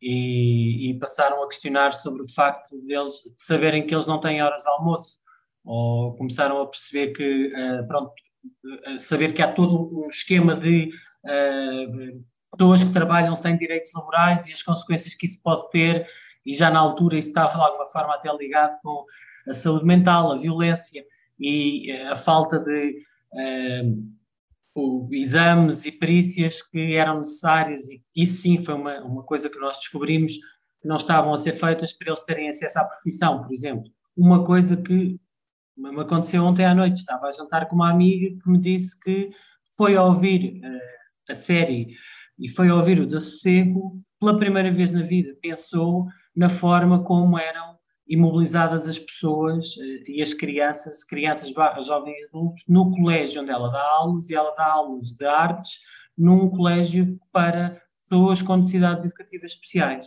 E ela nunca na vida tinha pensado na questão entre a liberdade uh, e uh, direitos de pessoas com problemas de saúde mental e pessoas com necessidades educativas especiais.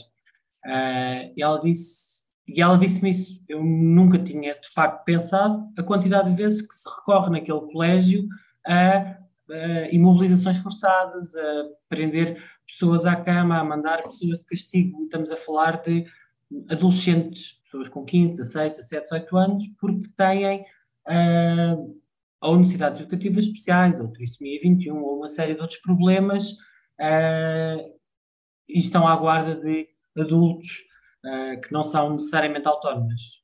E ela disse: Eu nunca tinha pensado nisto, como é que eu nunca tinha pensado nisto se a minha vida é dar aulas a, a crianças e pessoas com necessidades educativas especiais, que não têm necessariamente uh, problemas de saúde mental, têm outros problemas, têm outras condições de saúde.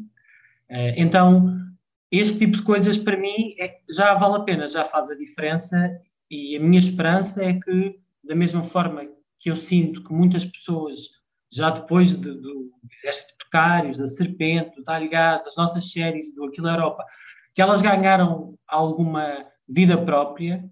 Esta série, que é claramente a melhor que nós já fizemos, e pelo tema e pela atenção que as pessoas dão hoje aos problemas de saúde e doença mental, acho que vai ganhar uma vida própria. E acho que não, porque também abordamos assuntos de uma forma uh, com menos pressão da atualidade, apesar de haver aqui algumas coisas que falamos de atualidade, mas elas, apesar de tudo, não parece que fiquem assim tão desatualizadas. Portanto, eu acho que alguém que ouça o desassossego daqui a dois ou três anos vai continuar a, a ganhar e a beneficiar do esforço que houve e do trabalho que houve, e portanto a minha esperança é que esta série ganhe vida própria e que permita e que faça com que outras pessoas possam uh, ter outros, outros insights, outras um, realizações uh, sobre coisas que nunca tinham pensado, nunca tinham uh, nunca se tinham lembrado, isso sim é que é importante, não é tanto se isto vai mudar a política de saúde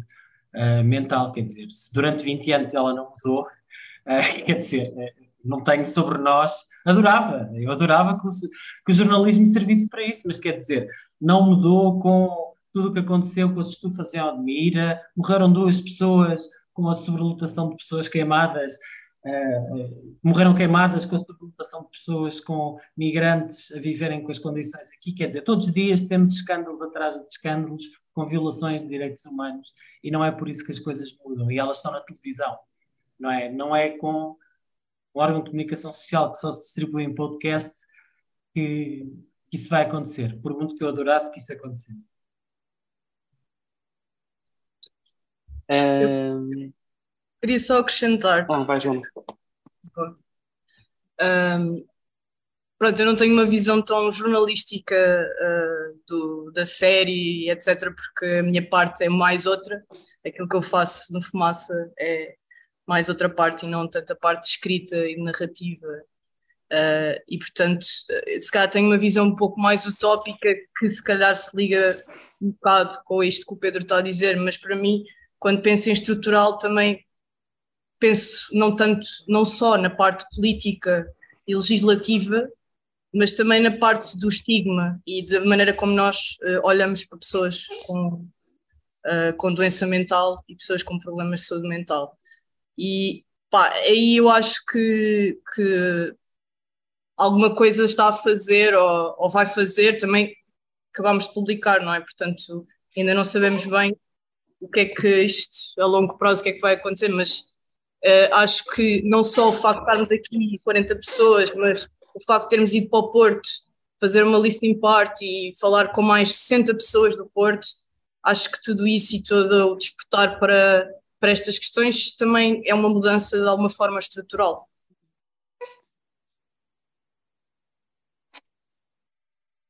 A Joana costuma sempre desvalorizar o seu papel jornalístico, mas ela esteve presente em todos os, todas as edições de grupo desta série, todos os episódios. Cristina, sentes que foi respondida? Podemos passar. Boa. Uh, passamos então à Mafalda, finalmente, uh, 45 minutos depois. Mafalda Matias, forte. Uh, eu queria perguntar, eu não sei se a minha pergunta é um bocado um, ingrata ou se é sequer possível, mas ao longo dos episódios todos, eu, à medida que eu via, surgiam montes de questões e parecia que eu, ao longo da série, pegava em vários novelos e podia enverdar por montes de caminhos. E eu queria perguntar se vocês tiveram essa uh, essas questões e se houve pontos principais que deixaram de fora, uh, principais, quer dizer, na vossa visão, que queriam falar sobre alguma coisa, um, e quais, mesmo por curiosidade, porque eu sinto que é um tema que pode ir por, enverdar por montes de caminhos. Se não tiverem que passar o Natal. Até amanhã. Acho que temos tempo. Um, sim, acho que é o principal discussão sobre isto, sobre estes três episódios, é o que, tudo o que ficou de fora, é, tudo o que está gravado e ficou de fora e tudo o que não foi sequer explorado e ficou de fora. Há um momento no episódio 12, acho eu, que podia ter eh, à vontade 5 minutos, mas eu faço uma pequena enumeração das coisas que ficaram de fora. Tudo, não é? Doce. Episódio 12, uh, antes de falar, naquela altura que fala a Joaquina Castelão, mesmo no fim do episódio 12, um, em que se fala das várias coisas que ficaram de fora e um bocadinho assim também resumido. Aqui esse foi o principal desafio, ter onde parar, até onde ir, o que seria relevante para seguir um determinado caminho. Há uma coisa que eu tenho a certeza que é qualquer outra pessoa da equipa que estivesse a, a liderar isto ou a escrever isto faria de maneira diferente, isso é certinho, um, e faríamos todas versões completamente diferentes. Isso é também uma coisa que, por exemplo, no, no Retiro da Fumaça é algo que eu quero muito discutir, que é como é que nós tomamos estas decisões. Muitas vezes são coisas que somos muito guiados, acho eu, pelas pessoas que entrevistamos, aquilo que, que parece ser consensual nos psiquiatras, psicólogos, uh, eh, um, enfermeiros que entrevistamos, doentes, pessoas, familiares, aquilo que nos parece ser principal e vamos encaminhando, por exemplo, os cuidados continuados foi uma coisa que foi óbvia desde o início, a gente falava disso, da sua falta, da sua necessidade ou, ou daquilo que era bom né, nos sítios que estava já se estava a fazer, isso foi um caminho óbvio, um, uh, o Algarve e a pedopsiquiatria também. Um, então houve assim vários temas que, que, foram, que foram sendo encaminhados por aí. Houve, por exemplo, temas como o da contenção, que era um tema que ninguém falava, mas nós sabíamos que queríamos ir por aí. Sobre temas que ficaram de fora, na verdade, acho que aquilo que o Ricardo estava a dizer, queríamos abrir, fazer nos próximos tempos é fazer algumas pequenas peças ou entrevistas sobre alguns dos temas que ficaram de fora e não tomando agora um nome comprometimento com com o que, que será, mas uh, é assim os principais que para mim me causam assim um bocado acordada à noite a pensar nisso, na, na importância que seria tê-los trazido para a série e então que queremos continuar a falar, são certamente o tema das dependências, que ficou completamente de fora e é assim também considerado por muitos o parente pobre dentro da saúde mental. Um, embora também seja uma consideração que dá alguma discussão, se é ou não um parente pobre, tem um sistema de um modelo de intervenção bastante diferente, que também era outro tema que gostávamos muito de tratar, que é a redução de riscos e minimização de danos, a maneira, o modelo português das drogas, se quisermos, a maneira como se trabalha com estas populações muito vulneráveis ligadas às dependências, por exemplo, as dependências dava toda uma série, uh, se falamos de, de álcool, se falamos de outras drogas, se falamos de jogo patológico, tudo isso, um, até dependências de, de, redes sociais, também daria perfeitamente para ir por aí. Um, e dentro desse tema, também os temas dos consumos uh, protegidos e dos consumos vigiados, uh, a pensar, por exemplo, no, no, trabalho que é feito, por exemplo, pela Cosmic Air aqui em Lisboa, que traz uma discussão bastante mais avançada sobre um, acesso às drogas de uma forma segura, uma discussão que estávamos a trazer. Outro tema relacionado é o tema dos psicadélicos, na verdade é uma uma, uma linha de investigação e de tratamento tem tido um, um, uma, um grande incentivo em Portugal nos últimos, acho que não estou a exagerar se disser 3, 4 anos, uma coisa bastante recente, já há pelo menos, que eu saiba, pelo menos dois serviços públicos em Portugal que fazem terapia assistida por ketamina, que é um psicadélico clássico, e acho que não estou a dizer geneiras, estou a dizer clássico, não. Um, e pronto, uh, há pelo menos dois serviços públicos, há clínicas privadas, é uma área claramente em desenvolvimento, traz uma grande discussão sobre também política, sobre a forma como a investigação e o acesso a esse tratamento foi vedado durante muitos anos por causa da guerra às drogas, particularmente nos Estados Unidos. Traz muitas das discussões que nós fomos tendo, se calhar também há o tema da eletroconvulsivoterapia também é bastante um, importante e difícil de ter, profundo. Nós temos uma entrevista extra, não sei, não sei se viram as entrevistas extra, uma delas é sobre isso, com um especialista em eletroconvulsivoterapia. Um dos assuntos que ficou de fora foi o mais, que teve mais próximo de, de entrar na série. Exato, sim, sim, também porque era muito transversal e é muito falado por muitos psiquiatras e por muitos doentes. Um, e Outro tema, que assim também daquelas dores, uh, que foi difícil não trazer para a série, que foi a questão do, das perturbações do comportamento alimentar, em particular a, esquizofonia, a anorexia, a, a bulimia, outro tipo de, de, perturbações do comportamento alimentar, que estão dentro de, da saúde mental, são tratados nos serviços de saúde mental, requerem especialização, como quase todas as, as doenças, mas estão assim também um bocadinho à margem daquilo que é que é a especialização clássica de um, de um, de um psiquiatra, de um psicólogo, assim, áreas mais para aquele, aquele colega do serviço que é especializado nesses temas um, e que tem uma, uma, importância muito grande, em particular na pedopsiquiatria, em particular nas, nas mulheres. Um, então acho que esse foi assim outro tema. Um, acho que estes são assim os, os principais, acho. Já são. Pois é. Nice. Não, eu ia dizer, ah, pois há muitos, é que depois há temas que mesmo eh, dentro da discussão que nós queríamos ter, eu lembro-me de um em particular, que eu tenho a certeza que é muito específico e que não acabou por não entrar, mas que a Maria queria imenso uh, aprofundar mais do que o que ficou na série, que era a questão da adaptação do Código do Trabalho um, ou seja, a relação do Código do Trabalho com a saúde mental uh, e a maneira como o Código do Trabalho não está minimamente adaptado. Nós aprofundamos breve, aprofundamos, passamos por cima disso brevemente com a Susana Sousa Almeida e eu creio que depois há outro sítio qualquer. Um episódio em, novo. E depois no outro episódio fala-se disso, mas, mas lá está, por exemplo, esse é daqueles assuntos que eu não acho que seja até um assunto gigante, que- ou seja, como é, por exemplo, claramente a questão da, de- de- das perturbações alimentares ou até eh, de, de- como estávamos a falar, a questão das dependências, parecem quase incontornáveis, não é? Mas lá está, era muito difícil conseguir incluir tudo. Eh, mas sim, há muita, muita, muita coisa que nos inquieta nesta área, dava para fazer cinco séries. Ah, só outra, outra coisa que seria as perturbações da personalidade, e essa eu acho que nem sequer referimos a palavra, o conjunto de palavras perturbações da personalidade na série, e aí também foi algo, eu sentia que seria um bocado de poço sem fundo, e acho que esse foi o principal motivo, não, não fomos por ele, mas também assim. Há um assunto que. Ah, eu sei, há um último, que esse nem sequer nomeámos, mas eu tenho que fazer a minha defesa de honra, porque era o assunto, era dos assuntos que eu mais gostava de ter explorado e tive que ceder porque percebi que isso nos levava num, numa discussão muito complicada, eh, mas que era a relação da saúde mental com a religião. Eh, e nós ficámos muito ao de leve eh, por esse assunto, apesar de termos material gravado até que poderia ser interessante nesse sentido. Ahm, pronto, é isso. Boa. Próxima Obrigada. pessoa. É só porque eu, eu ouvi, Força, força. desculpa, Ricardo, eu ouvi Vai, vai. isto, eu pensei, ah, vocês a fazerem esta série, o que é que não deve ter havido de brainstorming à volta de vários subtemas? Era mesmo curiosidade, obrigada. Obrigado. Marta Vieira. Força. Olá, Ahm, eu, eu só soube do desassossego hoje. Estou muito contente com vossa Uau. E bem-vindo à comunidade. Vou, vou... Entraste hoje. Era uma coisa que sim, estava à espera há algum tempo que houvesse uma investigação mais, mais aprofundada sobre o tema.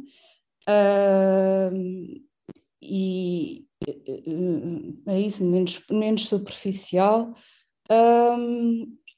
Eu gostaria de ouvir, vi alguns, alguns episódios, vou ouvir os restantes, ah, por isso tenho uma ideia dos temas que foram abordados, acho importante a questão política do plano de saúde mental, as questões dos testemunhos diretos de pessoas com doença mental e familiares, sobretudo.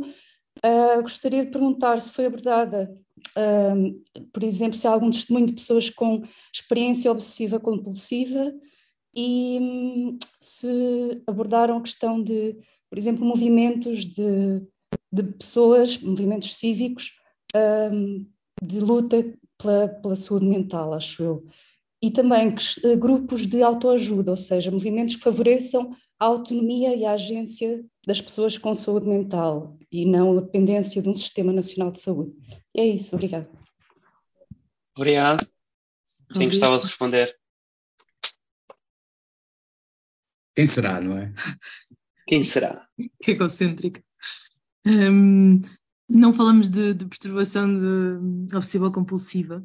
Uh, falamos dela como uma perturbação da, da ansiedade, mas nunca falamos dela em específico. Uh, foi assim uma das, das várias que ficou de fora. Um, e eu sinto isso, na verdade, foi uma discussão, uma discussão que tivemos e uma coisa que pensei muito durante a série, que é um, eu sinto que, que, e que sinto que isso muitas vezes acontece no jornalismo de saúde no jornalismo se calhar em, em geral, que é, é muito um jornalismo de denúncia, eh, no nosso jornalismo em Portugal, acho eu, e, e naquilo que nós fazemos no Fumaça, acho que é muito um jornalismo de denúncia e se calhar menos um jornalismo de soluções. Eu sinto, tenho sempre esta, este pensamento de eh, será que nós devíamos trazer mais soluções, como é que fazemos? Um, e eu sinto que na série temos alguns modelos e algumas algumas, alguma demonstração daquilo que se faz bem ou que é interessante.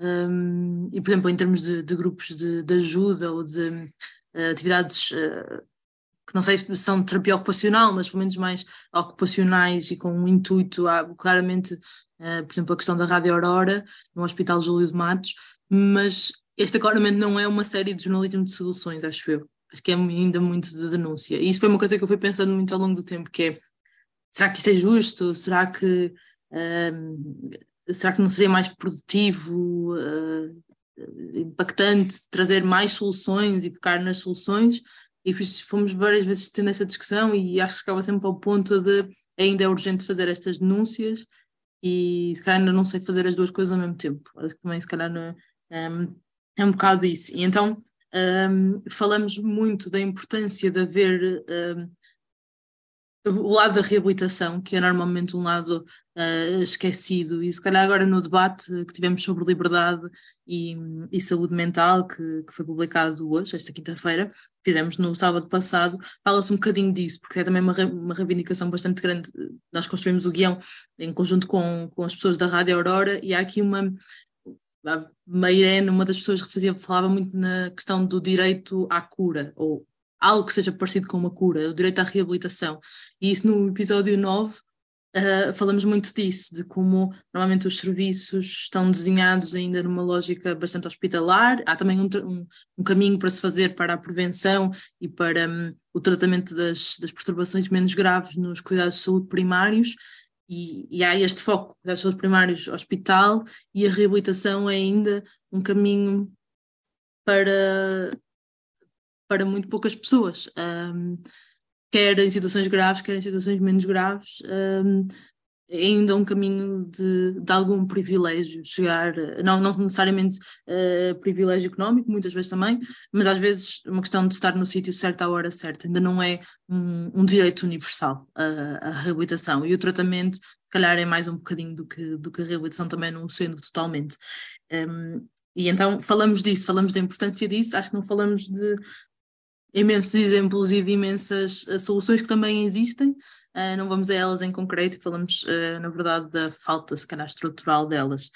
Um, por isso, eu acho que isso tinha aqui, eu estava a ouvir-te e estava a apontar que, na verdade, uma das, das, das coisas que fica de fora e que, e que também vamos tentar perceber melhor é, na verdade, isso, esses movimentos auto-organizados de, de doentes que sabemos que são muito poucos e não há nenhum com uma representação nacional, há alguma expressão, como existe, por exemplo, uma federação de famílias um, de pessoas com doença mental.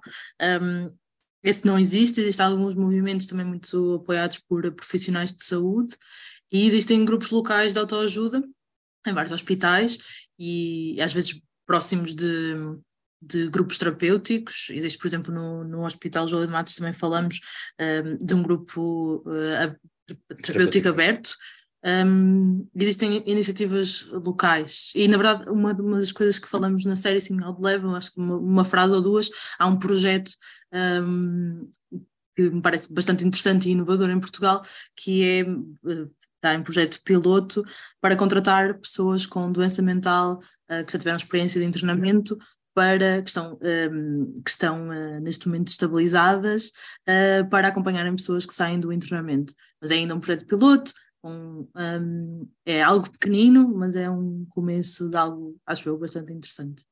Não sei se respondi também à tua pergunta, estou a divergir, divergir um bocadinho.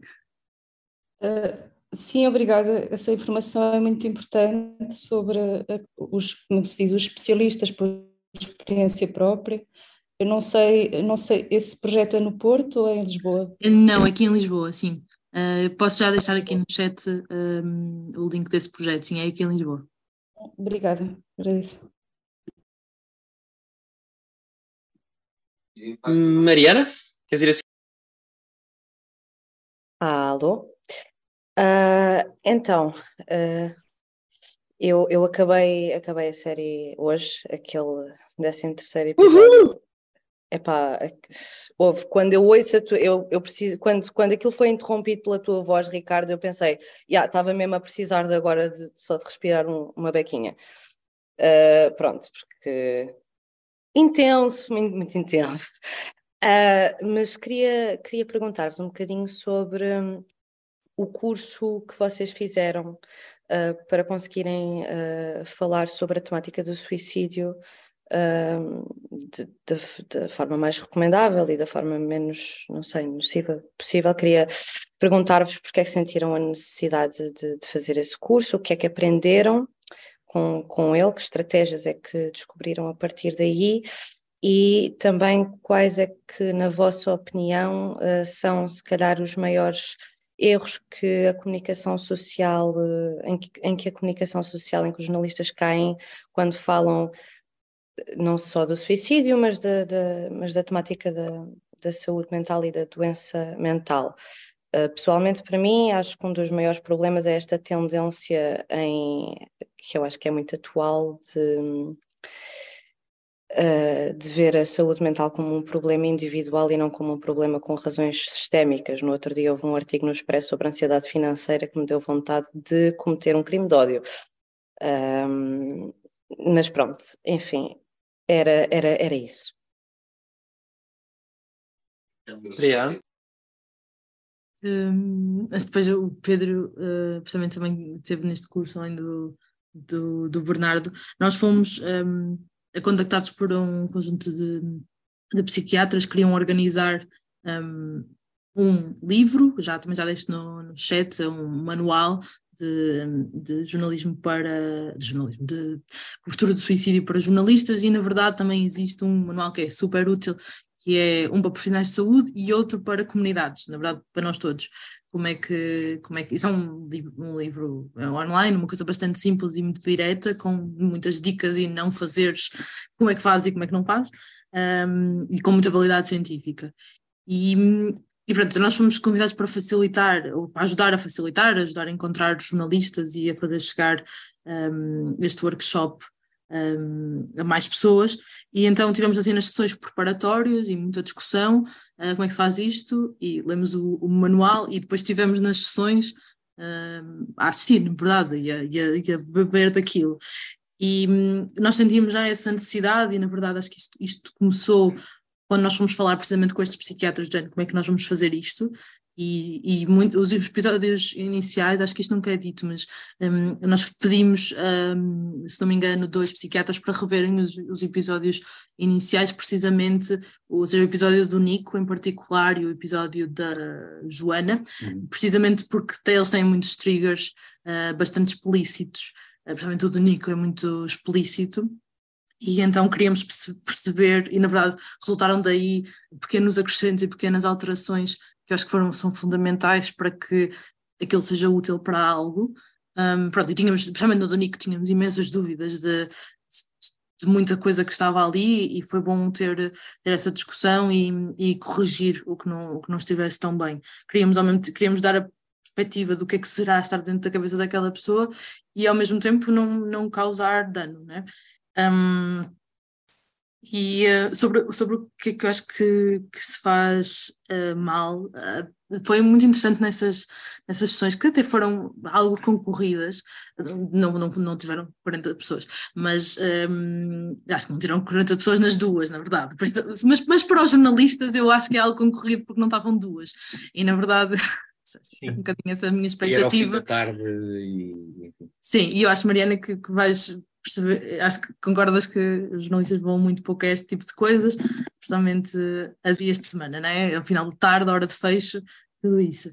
E então eu fiquei entusiasmada, estavam, sei lá, 15 pessoas por sessão, algo assim, já não me muito bem. E então acho que foi, e houve muita discussão, e acho que foi produtivo. Uma coisa que eu acho que é um erro é, há uma ideia, isso foi uma discussão uh, numa das, das sessões, que é o suicídio nunca é notícia, e isto é uma visão que claramente uma parte de uma certa escola de jornalismo tem, que acho que é muito interessante falar sobre isso, que é... Mais antiga. Eu, é, imagino que sim, acho que claramente houve ali um período em que isto era um, uma, uma regra, o suicídio nunca é notícia, e eu concordo que um suicídio individual uh, não é notícia, como provavelmente também acho que se calhar também é mais polémico que um homicídio que não conta, não, não, não, não denuncia nenhum problema social, se calhar também não é uma notícia. Um, e isso eu concordo totalmente. Se uma pessoa, um vizinho se suicida, isso não é uma notícia, principalmente no Jornal Nacional, também acho que no Jornal, jornal não é. Mas não falar sobre suicídio, na verdade, foi uma grande conquista dos, uh, da saúde mental foi o momento em que se começou a fazer análise, e pelo menos uma vez por ano se fala de suicídio à sério, que é quando saem os números, um, e pelo menos durante um ou dois dias é falado sobre saúde mental e sobre suicídio em particular, sobre prevenção do suicídio na televisão e nos jornais. Acho que isso é uma grande conquista. Um, e acho que também um, e acho que há muitos psiquiatras a concordar com isto, cada vez que há um suicídio mediático é uh, uma situação de perigo, porque há mimetização e há efeitos de, de mimetização, e é também uma grande oportunidade, entre muitas aspas, para falar corretamente sobre suicídio e sobre saúde mental, que às vezes não é aproveitada, e eu acho que aí vem um, um erro, para mim, é um, eu acho que é o mais arrepiante, que é as causas únicas, as causas. Um suicídio é muito difícil determinar as causas, há quem há muitos psiquiatras que defendem que não é possível sequer atribuir causas, nem por muito, muitas que sejam, que não, que não é assim que funciona, não é simples assim. Um, e, e, é muito comum ainda o um, matou-se porque Suicídio efeito, só, tem uma depressão. Essa era uma das primeiras coisas que seria Exato. clássica, não é? Uh, suicidou-se porque tem depressão, ou suicidou-se porque isto. O caso do Pedro Lima, estávamos, falámos demasiado, muitas vezes o caso Exato. do Pedro Lima, que é um estudo de caso de tudo aquilo que não é suposto fazer. Só com aquele caso acho que conseguimos perceber que nem é preciso inventar a pólvora. Uh, eu, eu, queria só acrescentar uma achazinha naquelas, nas, eu também, lá está, eu tinha, tinha avisado que era um pessimista, um, há um problema para mim grande mesmo naquelas formações dos 30 jornalistas que ali estavam, porque os 30 jornalistas que lá estavam são os 30 jornalistas, bem, estou a exagerar, atenção, percebam, entendam as minhas Mas palavras, são os 30 jornalistas em Portugal preocupados com saúde mental, portanto aquelas pessoas não é que não tenham que aprender, que têm, todos nós aprendemos e todos nós corrigimos práticas, mas à partida que são as pessoas mais sensíveis, sensibilizadas para esta temática e já, fa já faziam uma data dessas práticas corretamente. O problema sério é quando estendemos esta realidade a todas as outras pessoas que não, jornalistas, que são como o resto da sociedade, e portanto há muita gente que não está minimamente sensibilizada para isto, e portanto Sim. quando noticia um suicídio, por exemplo, do Pedro Lima, eu creio que estamos aqui, temos 34 pessoas e as 34 pessoas sabem onde é que o Pedro Lima se matou, por exemplo. Eu acho isso um problema grave. Um, eu tenho quase a certeza que se não for toda a gente, muita gente na altura viu isto. Uh, não, não percebo qual é a necessidade, por exemplo, de dizer o local, sendo que ainda por cima estamos a falar de um local onde já aconteceram não só mais suicídios de, de, outras pessoas, como de pessoas famosas, como um local conhecido. Eh, e, portanto, eu acho que é preciso mediar aí as coisas. Logo aí temos duas coisas incríveis. Ah, e depois era eh, Pedro Lima uh, suicida-se porque tinha dívidas, por exemplo, não é? Ora, este tipo de diagnóstico ou de ligação, mesmo que haja um diagnóstico médico, mas este tipo de ligação ou de análise com o fenómeno simplista. do suicídio, este, esta, esta análise simplista, é, é, muito, é muito problemática de se estabelecer. E acho que isso era uma das coisas principais, pelo menos que eu aprendi lá, que tinha alguma resistência, porque acho que também, eh, aqui defendendo os jornalistas, os psiquiatras falam um bocado com os jornalistas contam como se nós fôssemos todos muito burros e não tivéssemos nuance, não é? Um, especialmente aquelas pessoas, porque há, há aqui algum psiquiatra, mas, mas é isto. Uh, e, portanto, o que é que eu acho? Acho que aquela, aquela, na verdade, eu aprendi imenso depois confrontado com um monte de coisas, como por exemplo coisas que eu nunca teria pensado muito, mas acho que há uma tendência voyeurista ou sórdida, ou seja o que for, de todos nós queremos saber, por exemplo, como é que uma pessoa se suicidou. Um, eu a mim me acuso, uh, não sei, há qualquer coisa em mim que, mesmo que não pergunte, fico a pensar naquilo, não é? Um, Parece-me óbvio e não é. Infelizmente basta pesquisar por, por exemplo, suicídio de uma pessoa famosa em qualquer site.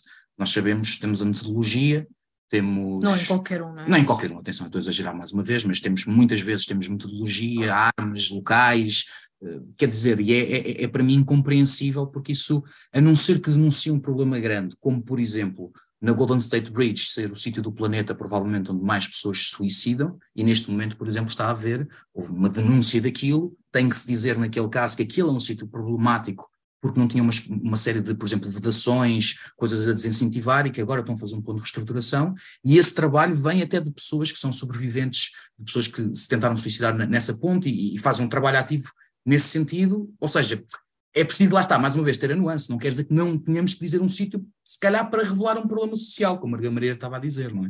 Uh, acho que, uh, por exemplo, qual foi, ah, houve uma coisa qualquer, ah, exato, no último episódio, é curioso, porque uh, a Alexandra que fala, no, a última pessoa que fala na série, a Alexandra, nota-se perfeitamente, e também por isso é que se calhar escolhemos acabar a série com ela, Uh, Nota-se perfeitamente que, sendo uma pessoa que passou pelo que passou, quem ouviu sabe a história dela, portanto, é uma pessoa que foi daquilo, mas é uma pessoa também que está claramente já formada do ponto de vista ativista para saber falar sobre isto. E psicoterapêutica. E, é, e psicoterapêutica, e portanto tem uma abordagem super.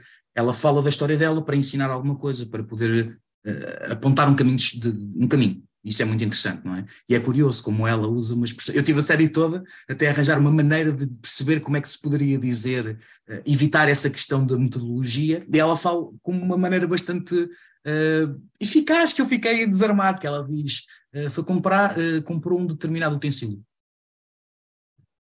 não preciso saber mais. eu acho isso interessante, e acho que esse manual, quem, quem tiver a oportunidade de ler, eu aconselho, não é só para jornalistas, acho que até do Sim. ponto de vista de quem lê é interessante criticar o jornalismo e começar a ver, ah, há aqui montes de coisas que nós, enquanto sociedade, não estamos ainda bem, não temos esse tato e, de facto, faz sentido pensarmos sobre elas. Uh, e pronto, isso, e atenção, eu volto a dizer, são coisas mesmo, nós estamos aqui com grandes palavras, são coisinhas mínimas que são de, quase do senso comum. Uh, é isso. Eu, eu deixei aí na, no chat os três manuais que foram feitos, acho que ninguém perde até comparar, uh, há um para a comunidade, um para os jornalistas e o outro para os profissionais de saúde, eles vêm todos de um site específico chamado uh, Suicídio, que é, que é a campanha que todos os meses, todo, uma vez por ano, no mês de setembro?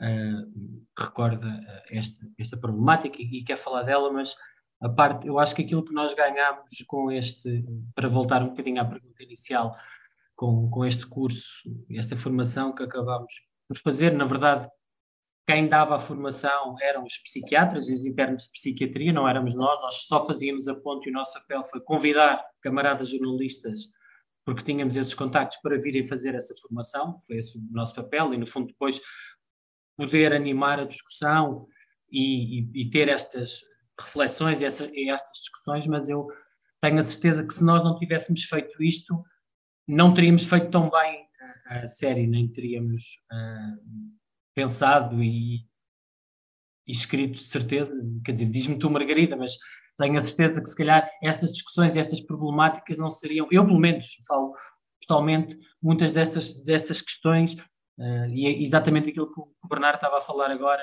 da, do utensílio, da, dos detalhes, com, provavelmente não íamos abordar nada dessas, desses, desses uh, ir de forma tão pormenorizada, mas há, há tantas questões destas e tantas isto levanta-nos outras, outras reflexões uh, sobre porque é que devemos ou não devemos falar uh, sobre determinadas questões que, depois eu acho que acabamos, no meu caso, acho que acabei, acabei por extrapolar alguns destes ensinamentos e destas reflexões sobre o suicídio também para um tema que estávamos a falar no início, que era até onde é que é razoável, importante, interessante do ponto de vista jornalístico, uh, ir a fundo sobre a descrição do sofrimento ou não de alguém que tem uh, uma condição ou uma doença ou um problema de saúde mental. Acho que as coisas, no meu caso, fiz essa reflexão e elas acabaram por se ligar e, portanto, esta, estas formações foram, foram muito importantes. E outra coisa que ajudou a desmistificar, como a Margarida disse para mim, foi uh, este tabu do não, pode-se falar sobre suicídio, não só se pode como se deve, tem é que se falar bem.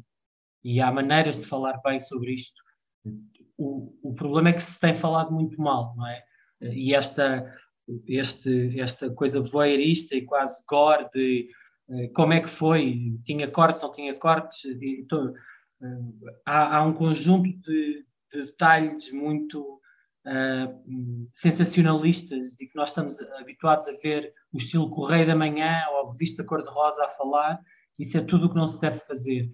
E há um conjunto de, nesses manuais e, eh, e nesses PDFs que vocês têm aí de que é que se, como é que se deve e como é que não se deve. Outra coisa que é muito básica e que só, só quando confrontados com isso é, é, é que depois percebemos que é básico, que é falar de suicídios bem-sucedidos ou mal-sucedidos, não é? Que, como, se, como se fosse ok uh, um, um, suicídio ter que correr bem ou não ter que correr bem.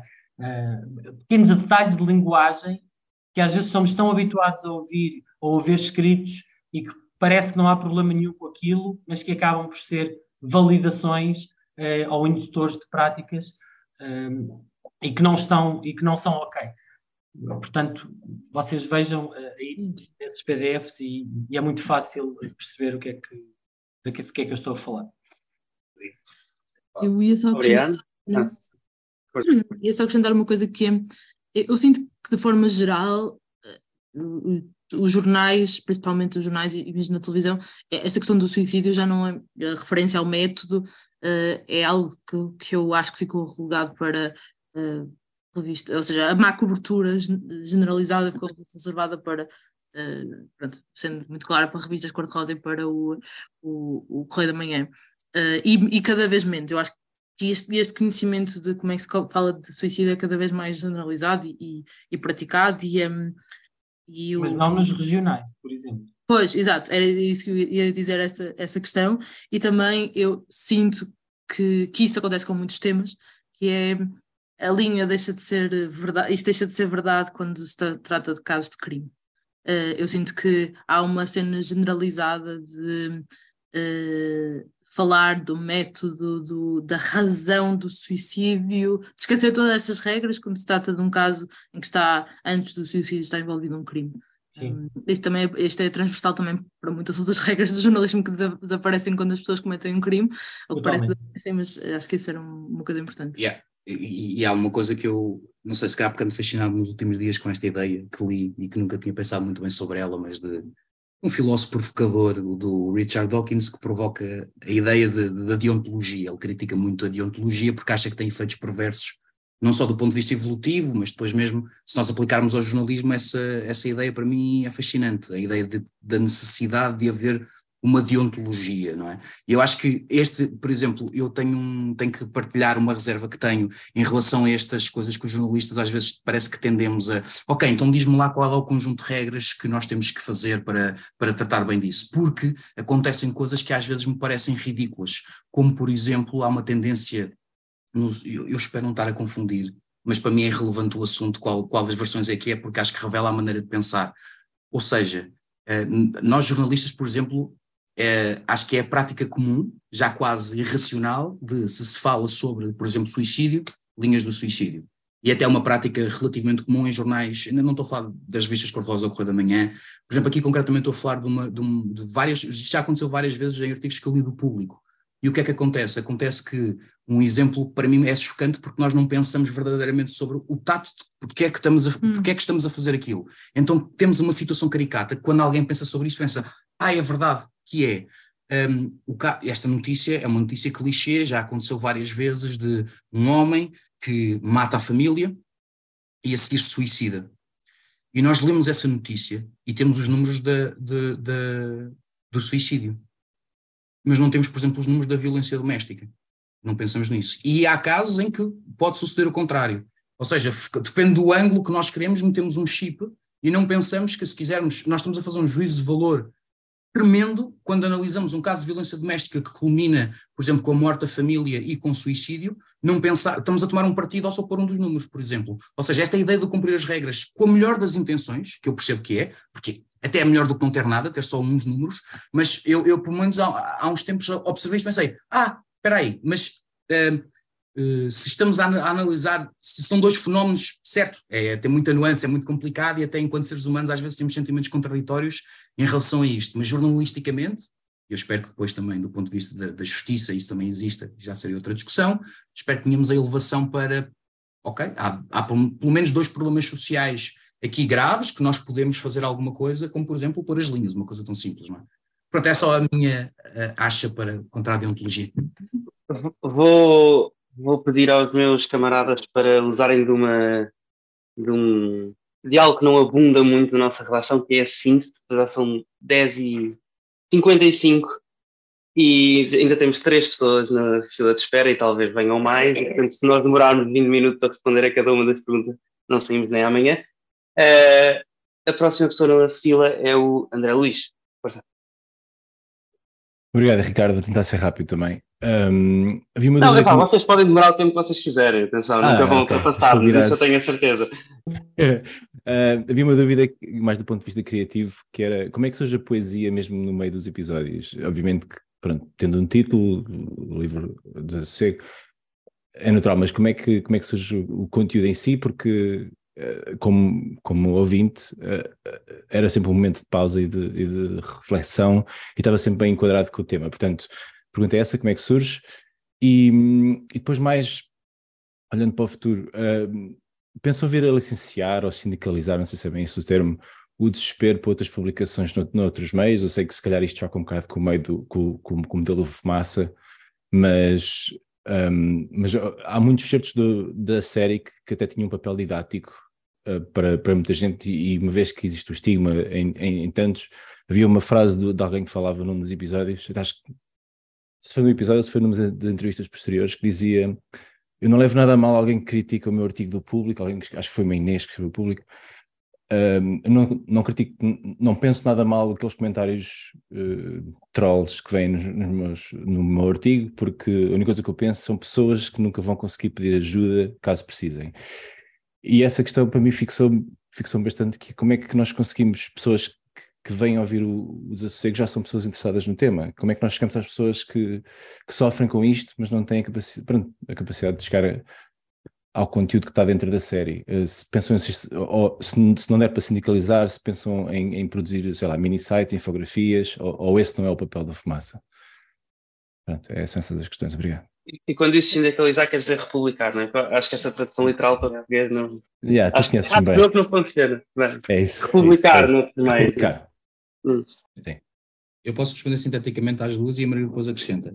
A primeira ou pronto, eu posso começar pela segunda. É, é curioso, eu não, eu não tenho resposta para isso, acho que ninguém tem resposta, mas parece-me, bom, em primeiro lugar, sim, as rádios, e acho que apesar de todo o facto de termos começado com as histórias iniciais, pode trazer algumas pessoas. Não, as rádios locais que passam tomar. Sim, eu sei, as rádios locais, mas aquilo que eu estava a dizer é que as histórias pessoais acho que também têm um papel de trazer as pessoas. Lá está, essa ideia que estavas a dizer, as pessoas estão em sofrimento, como é que chegam aqui? Acho que é um bom, é um bom gancho, acho eu, a partir das histórias pessoais, ou seja, acho que para mim só reforça isso. Claro que podemos arranjar aqui mais maneiras e era só partilhar.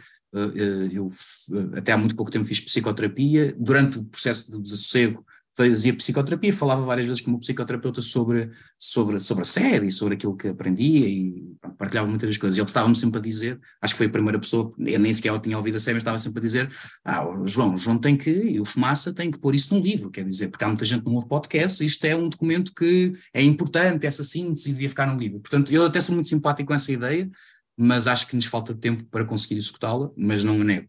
Mas acho que estamos todos uh, abertos a sugestões de, de, exato, de como é que isto pode ser expandido.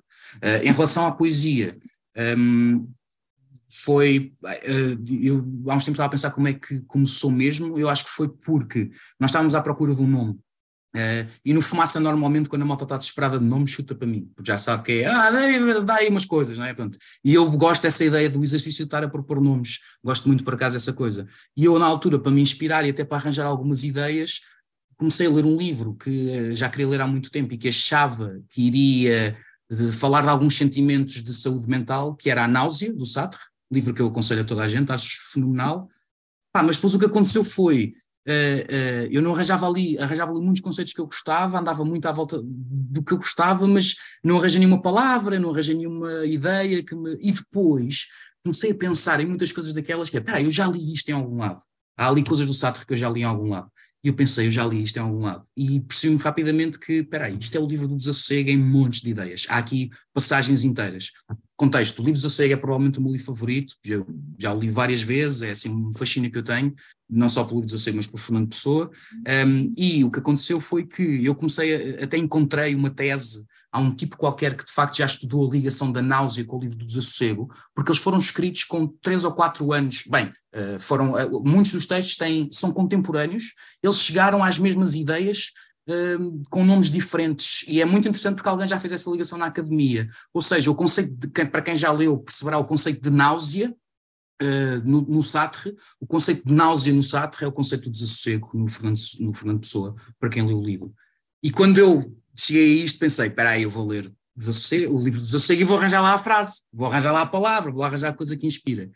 E então comecei a anotar tudo o que eram certos, tudo que tinha relação com saúde mental, ou que eu achava, comecei a anotar. O meu livro de Desassossego está ali e está cheio de, está todo rascunhado com, com, com isto. Então eu fiz uma lista gigante de, de um documento com as citações todas que eu achava que podiam ter a ver com saúde mental.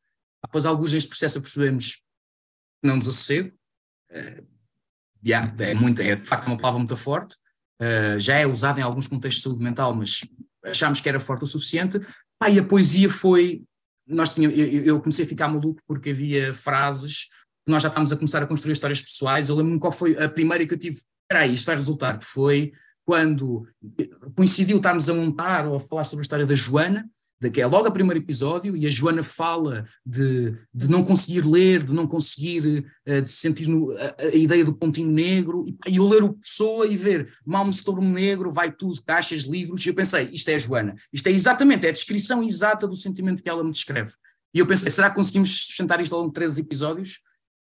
Que melhor uns do que outros, eu fiquei contente, porque acho que na verdade só demonstra como o livro do Zaseco pode ter tantas interpretações e, e, há uma interpretação que subliminar que eu gostava que também lançássemos isto, se houver algum pessoano aqui que, que, que, se lance essa temática que é, será possível interpretar o livro do Desassossego como, como uma psicoterapia em papel? Aquilo, e eu cada vez mais tenho esta percepção de que aquele livro é sobre saúde mental. Uh, e pronto, acho que foi essa a ligação muito forte que depois nós fomos criando na equipa sobre, sobre isso. Vamos iniciar uma campanha de crowdfunding para que o João vá fazendo doutoramento.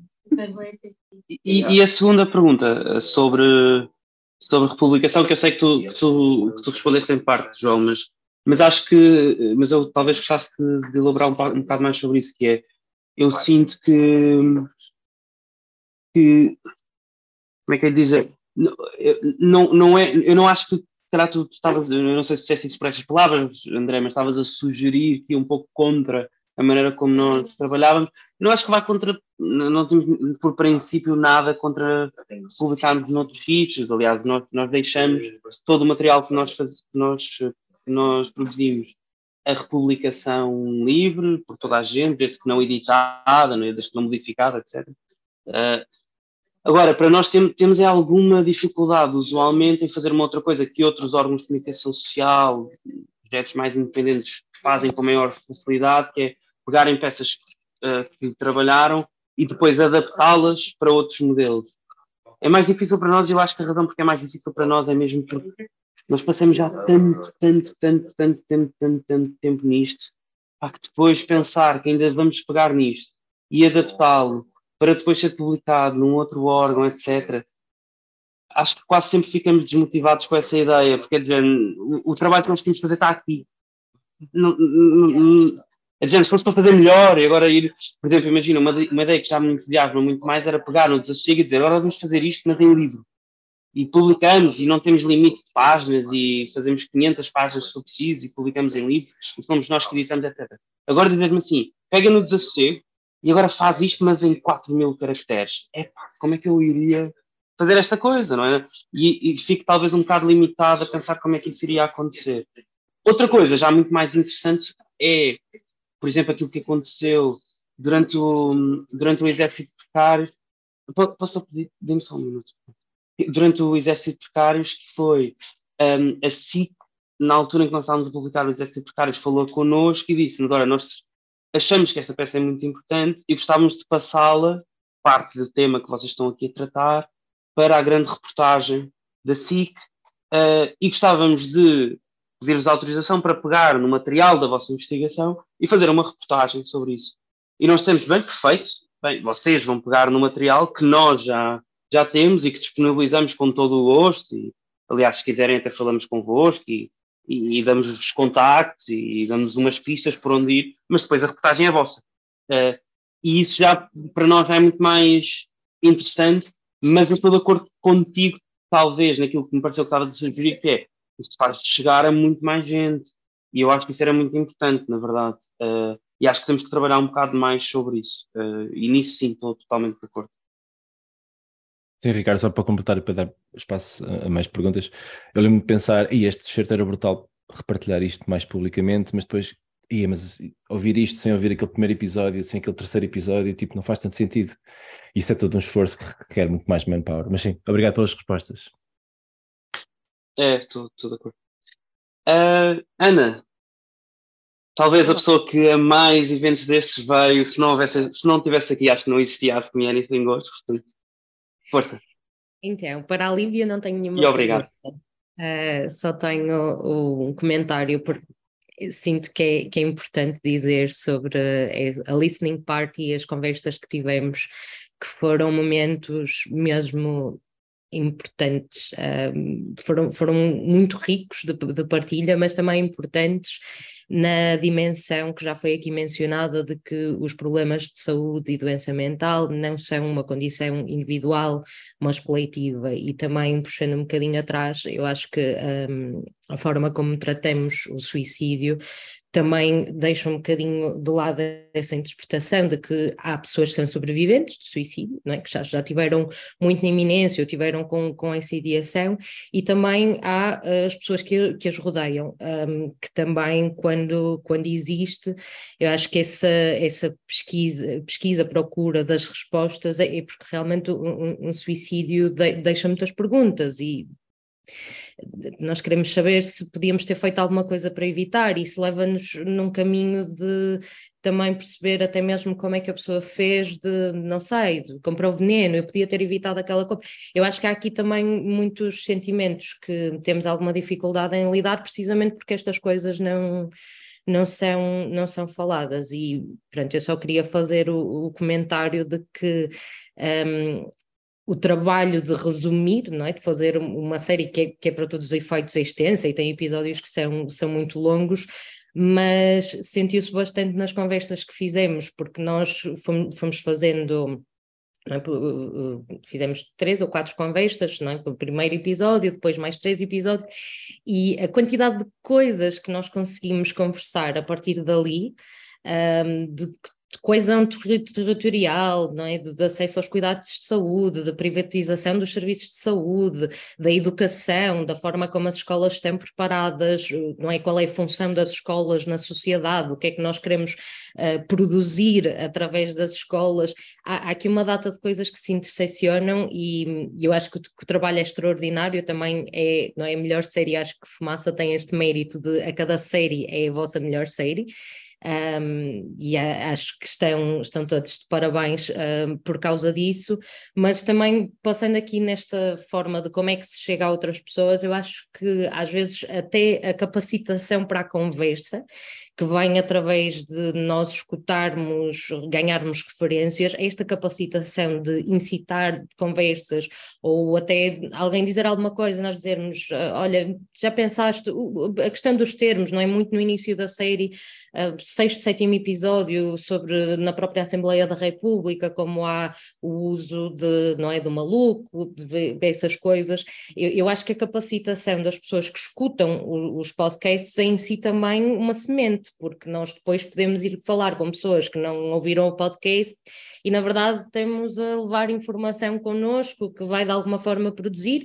e no limite a pessoa até pode não querer mesmo ouvir o podcast, mas se calhar vai procurar outras referências eh, escritas, não sei, seja, seja um livro uh, ou o que for. Eu acho que também, pronto, este aqui é um contributo um pouco para, para a sala da ideia da imaginação, não é? Que, que as coisas não são estanques e, e, não quer dizer, ah, tem esta pessoa que não ouve o podcast, então há aqui uma ruptura completa na, na, informação. Eu acho que é importante abrir, acho que é importante fazer as coisas com, com qualidade e, e vocês e, acho, já devem ter recebido muitos elogios e de minha parte já, já, já os receberam, mas tem realmente uma elevação o trabalho tem uma elevação na forma como as coisas são tratadas, logo naqueles cinco primeiros episódios que acho que era um desafio enorme um, não é de tratar as, as, histórias pessoais, também fazer os episódios toleráveis, porque eu acho que este também, é, para mim foi, foi difícil, eu fui ouvindo os episódios conforme nós fomos marcando as datas uh, das conversas, porque se calhar eu andaria aqui com eles, tanto que os dois últimos episódios eu ainda não os ouvi porque são difíceis, mas vocês conseguiram torná-los toleráveis um, com, com, com os avisos a tempo, e eu acho que isso já é um passo, não é? Sem, sem grandes um, exigência já de ah, o que é que muda amanhã, ou, ou se mesmo que não tenham essas ambições, eu acho que nós coletivamente podemos pensar nas coisas também assim, não é? Com, ok, fizemos aqui um, um, um exemplo, não é? Que dizemos, ok, temos um, o tratamento das pessoas que eu acho que é importante de acolher o sofrimento delas, de não o explorar, mas também não retirar às pessoas que elas têm esse sofrimento com elas, precisamente porque não é uma coisa individual, é algo uh, coletivo e muitas das vezes uh, as pessoas estão quase encurraladas uh, nisso. E pronto, sem perder mais tempo, é parabéns. Obrigada pelas conversas que já me proporcionaram, que não foram só as da comunidade, fora isso eu já, já tive a oportunidade de não é, recomendar a série, falar com outras pessoas que foram ouvindo, e eu acho que cada conversa destas é, é, é efetivamente uma, uma vitória, porque traz uma elevação uh, à forma como tratamos isto, de doença, saúde mental, mas também temas mais difíceis como o suicídio, novamente porque uh, as pessoas sobreviventes do suicídio, mas também aquelas que lidam muito de perto, muitas das vezes ficam num deserto, não é? Porque eh, pensemos, por exemplo, nas instituições, quando alguém se suicida numa escola, uh, as escolas, e isto foi conversa, numa das conversas, que ignoram não fazem nada, ou se calhar se a pessoa se atirou do edifício, vão lá e colocam uma grade. E esse é o, é o total da, da ação. Então acho que esta ideia de, ok, o que é que aconteceu e porque é que as coisas acontecem, puxar um, a conversa para o, para o sistemático e estrutural, um, é, é, é, um, é um grande passo e o que vier a seguir será certamente ganho, uh, seja ou não. E em relação ao livro, se vocês agora se metiam a fazer um livro disto, a gente nunca mais via as outras séries, que sim, nós temos todos, e eu sou das pessoas que respondem ao questionário de sem pressão, mas também há coisas que eu gostava muito de ouvir, e quando eu vi há pouco os psicadélicos, as dependências, e ok, mas ainda há outras, mas parabéns e, e obrigada, e é isso ansiosa pela Obrigado. Obrigado. E, e, queres fazer já agora publicidade à próxima conversa? Eu não sei se ela já está marcada, se já tem uma data, mas à próxima da Listening Party coletiva? Não. Onde, onde é que as pessoas podem encontrar, pelo menos?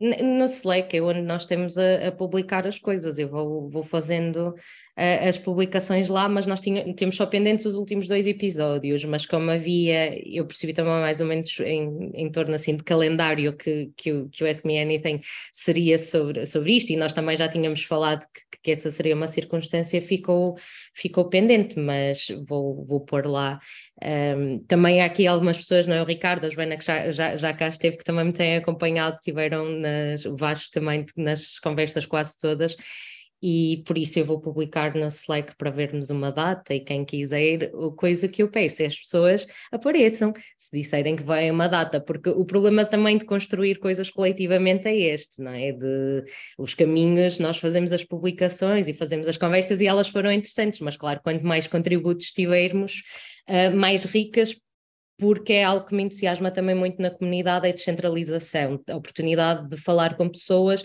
a questão da coesão territorial é, é, gritante nisso, quando de repente temos alguém que está no interior do país e é, tem a circunstância que nós ouvimos falar na série, de, ah, ok, eu para ir a uma consulta tenho que é, tirar o dia, sair de manhã e voltar já, já ao fim do dia, e eu acho que isso também em termos de expandir os horizontes é importante. Por isso, no Slack uh, eu vou pondo fazer uma publicação. Obrigada. Obrigado. Já são 11 e um quarto, o Gonçalo tem a mão no ar. Uh, ia pedir que, se por acaso mais alguém quiser fazer alguma intervenção ou pergunta a seguir, enquanto isto está a acontecer, ponha também a mão no ar, senão terá a última. Gonçalo, força. Olá, boa noite. Então, conseguem ouvir-me? Tive um problema com os meus fones e não sei se o micro está a funcionar, tá? Conseguimos. Ok, olha, a primeira coisa que eu queria dizer é deixar a palavra gratidão por isto ter acontecido. Sem mais. A segunda coisa que eu queria dizer era deixar um elogio que quero converter em pergunta. E o elogio que eu queria deixar é. Isto é eu sou uma pessoa que adora histórias e eu queria deixar um enorme elogio ao trabalho narrativo que sustentou esta série.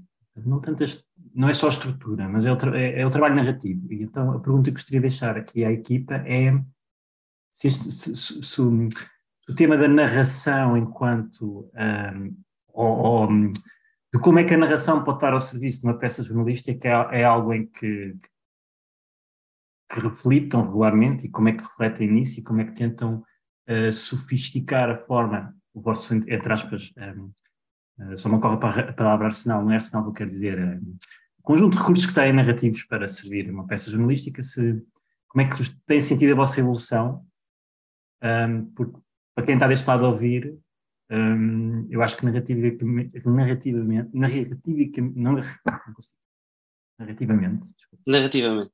Obrigado, estou um pouco cansado uh, a esta hora. Um, é um trabalho brilhante.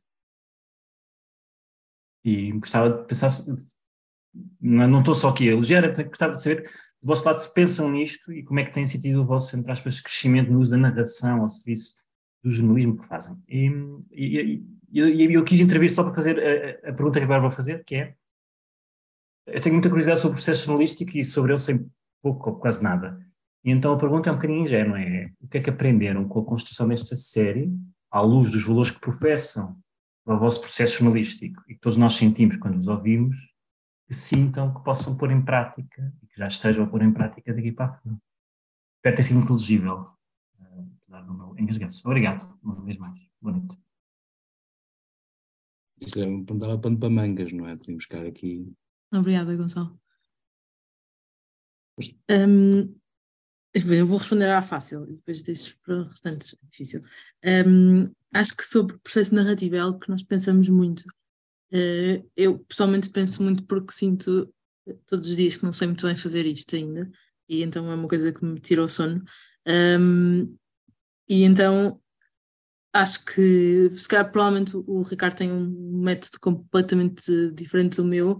O meu é mais. Eu, sei, eu sinto que ouço muitos podcasts narrativos e, e na verdade é isso que me desbloqueia soluções de narração e vivo um bocadinho obcecada com como é que isto se faz de maneira diferente, ou seja, tenho muito medo de, e, e sinto que alguns episódios caem nesse que eu não, não gosto muito de estruturas estáticas, de, de, de assim, um bocado uma embirração muito grande com uh, frases feitas, não é frases feitas, mas aquelas expressões que não querem muito dizer nada, mas estamos sempre a usá-las, principalmente no jornalismo. Temos muitas vezes expressões que não têm grande. Então eu me panco um bocadinho nessas coisas e tento arranjar soluções à volta disso. E acho que o meu método é só ouvir muito trabalho de outras pessoas e para mim é um grande desbloqueador de, de criatividade e de, mas especialmente de, de, soluções práticas, de como é que eu posso fazer isto de maneira diferente. Um, mas é assim uma coisa que, que me preocupa e, e, que, e que, que penso muito. Uh, acho que, por exemplo, o Ricardo pode falar da sua obsessão com Saramago e como é que isso desbloqueia uh, a escrita. Uh, acho que é também uma coisa que, que ajuda muito é não estar várias semanas a ler artigos científicos, que também dá para falar um bocado sobre isso, que são um bocado académicos, são um bocado bloqueadores de pensamento criativo, acho eu. Um, então ajuda-me imenso a lá está, ouvir coisas completamente diferentes. E outra coisa, na verdade, que me ajudou imenso a pensar é, é o cinema. Eu acho que eu faço uma comparação muito grande em termos de narrativa entre, e até de produção, da maneira como um podcast como a Fumaça funciona e uma produtora de cinema funciona, porque trabalhamos com ritmos de trabalho, um, não ritmos, mas, mas tempos de produção muito longos, um, e acho que, que, a comparação existe. Então, uh, o cinema também é uma coisa que me, inspira a tentar contar as coisas de maneira diferente. E outra coisa, um, é na verdade aquilo que, que é uma uma classificação que não é muito consensual, que é a questão do jornalismo literário, precisamente escrito. Um, eu sinto que se fosse ser extremamente rigorosa, diria que há tipo, uma jornalista em Portugal que faz jornalismo literário, que eu considero, uh, mas acho que isso também é, é, é, é uma opinião pessoal. Um, e então acho que grandes trabalhos eh, desse tipo, personalmente feitos lá fora, são, e, e também alguns feitos cá dentro, são uma coisa que me que me desbloqueia imensas coisas, então às vezes apanho, dou por mim a ler coisas com as quais eu não tinha interesse, grande interesse, mas eu tenho muito interesse pela forma, então às vezes estou a ler coisas sobre criptomoedas, que não é assim um tema que eu adoro, mas que ouvir um podcast de 6 ou 7 horas sobre criptomoedas, porque é, é, narrativamente é inacreditável. Um, então é isso, sim. Agora deixa a pergunta, o que é que nós aprendemos Obrigado. Eu não sei responder. Deixa, antes, do, antes do João responder ao que aprendemos, eu posso responder à, à provocação da Margarida. Na verdade, sim, acho que todas as pessoas que fazem parte do Fumaça e que escrevem terão as suas influências aos métodos diferentes, sei lá. Sim, para mim, eu quase, pronto, se calhar já começa a ser uma piada, porque quase sempre que estou a escrever estou a ler Saramago, não sei qual é a razão, mas inspira-me realmente. Também, como é, ela hoje. Sim, também.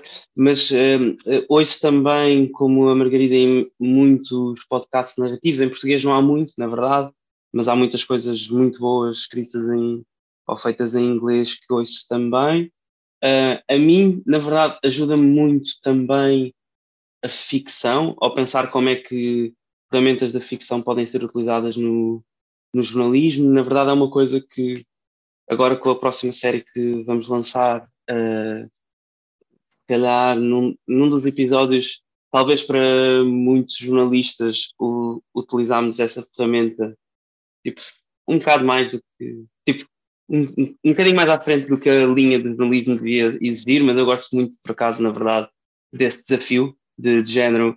E por que não? Por que é que não se pode usar esta ferramenta? Um, sendo que o jornalismo é um método, por que é que não se pode, ainda que usando o método jornalístico, utilizar ferramentas que são da ficção? Eu acho isso muito interessante. Um, e, na verdade, tenho para esta série que agora estou a escrever e que vai ser a próxima que vamos lançar, espero eu, este ano, um, usado uh, uma técnica diferente que é começar a escrever sem o tape, ou seja, ou seja escrever sem, o, sem, sem utilizar os áudios que vou depois utilizar no, no áudio em si, ou seja, escrevendo à mão. Uh, eu, eu, já escrevi à mão e costumo escrever no, no caderno.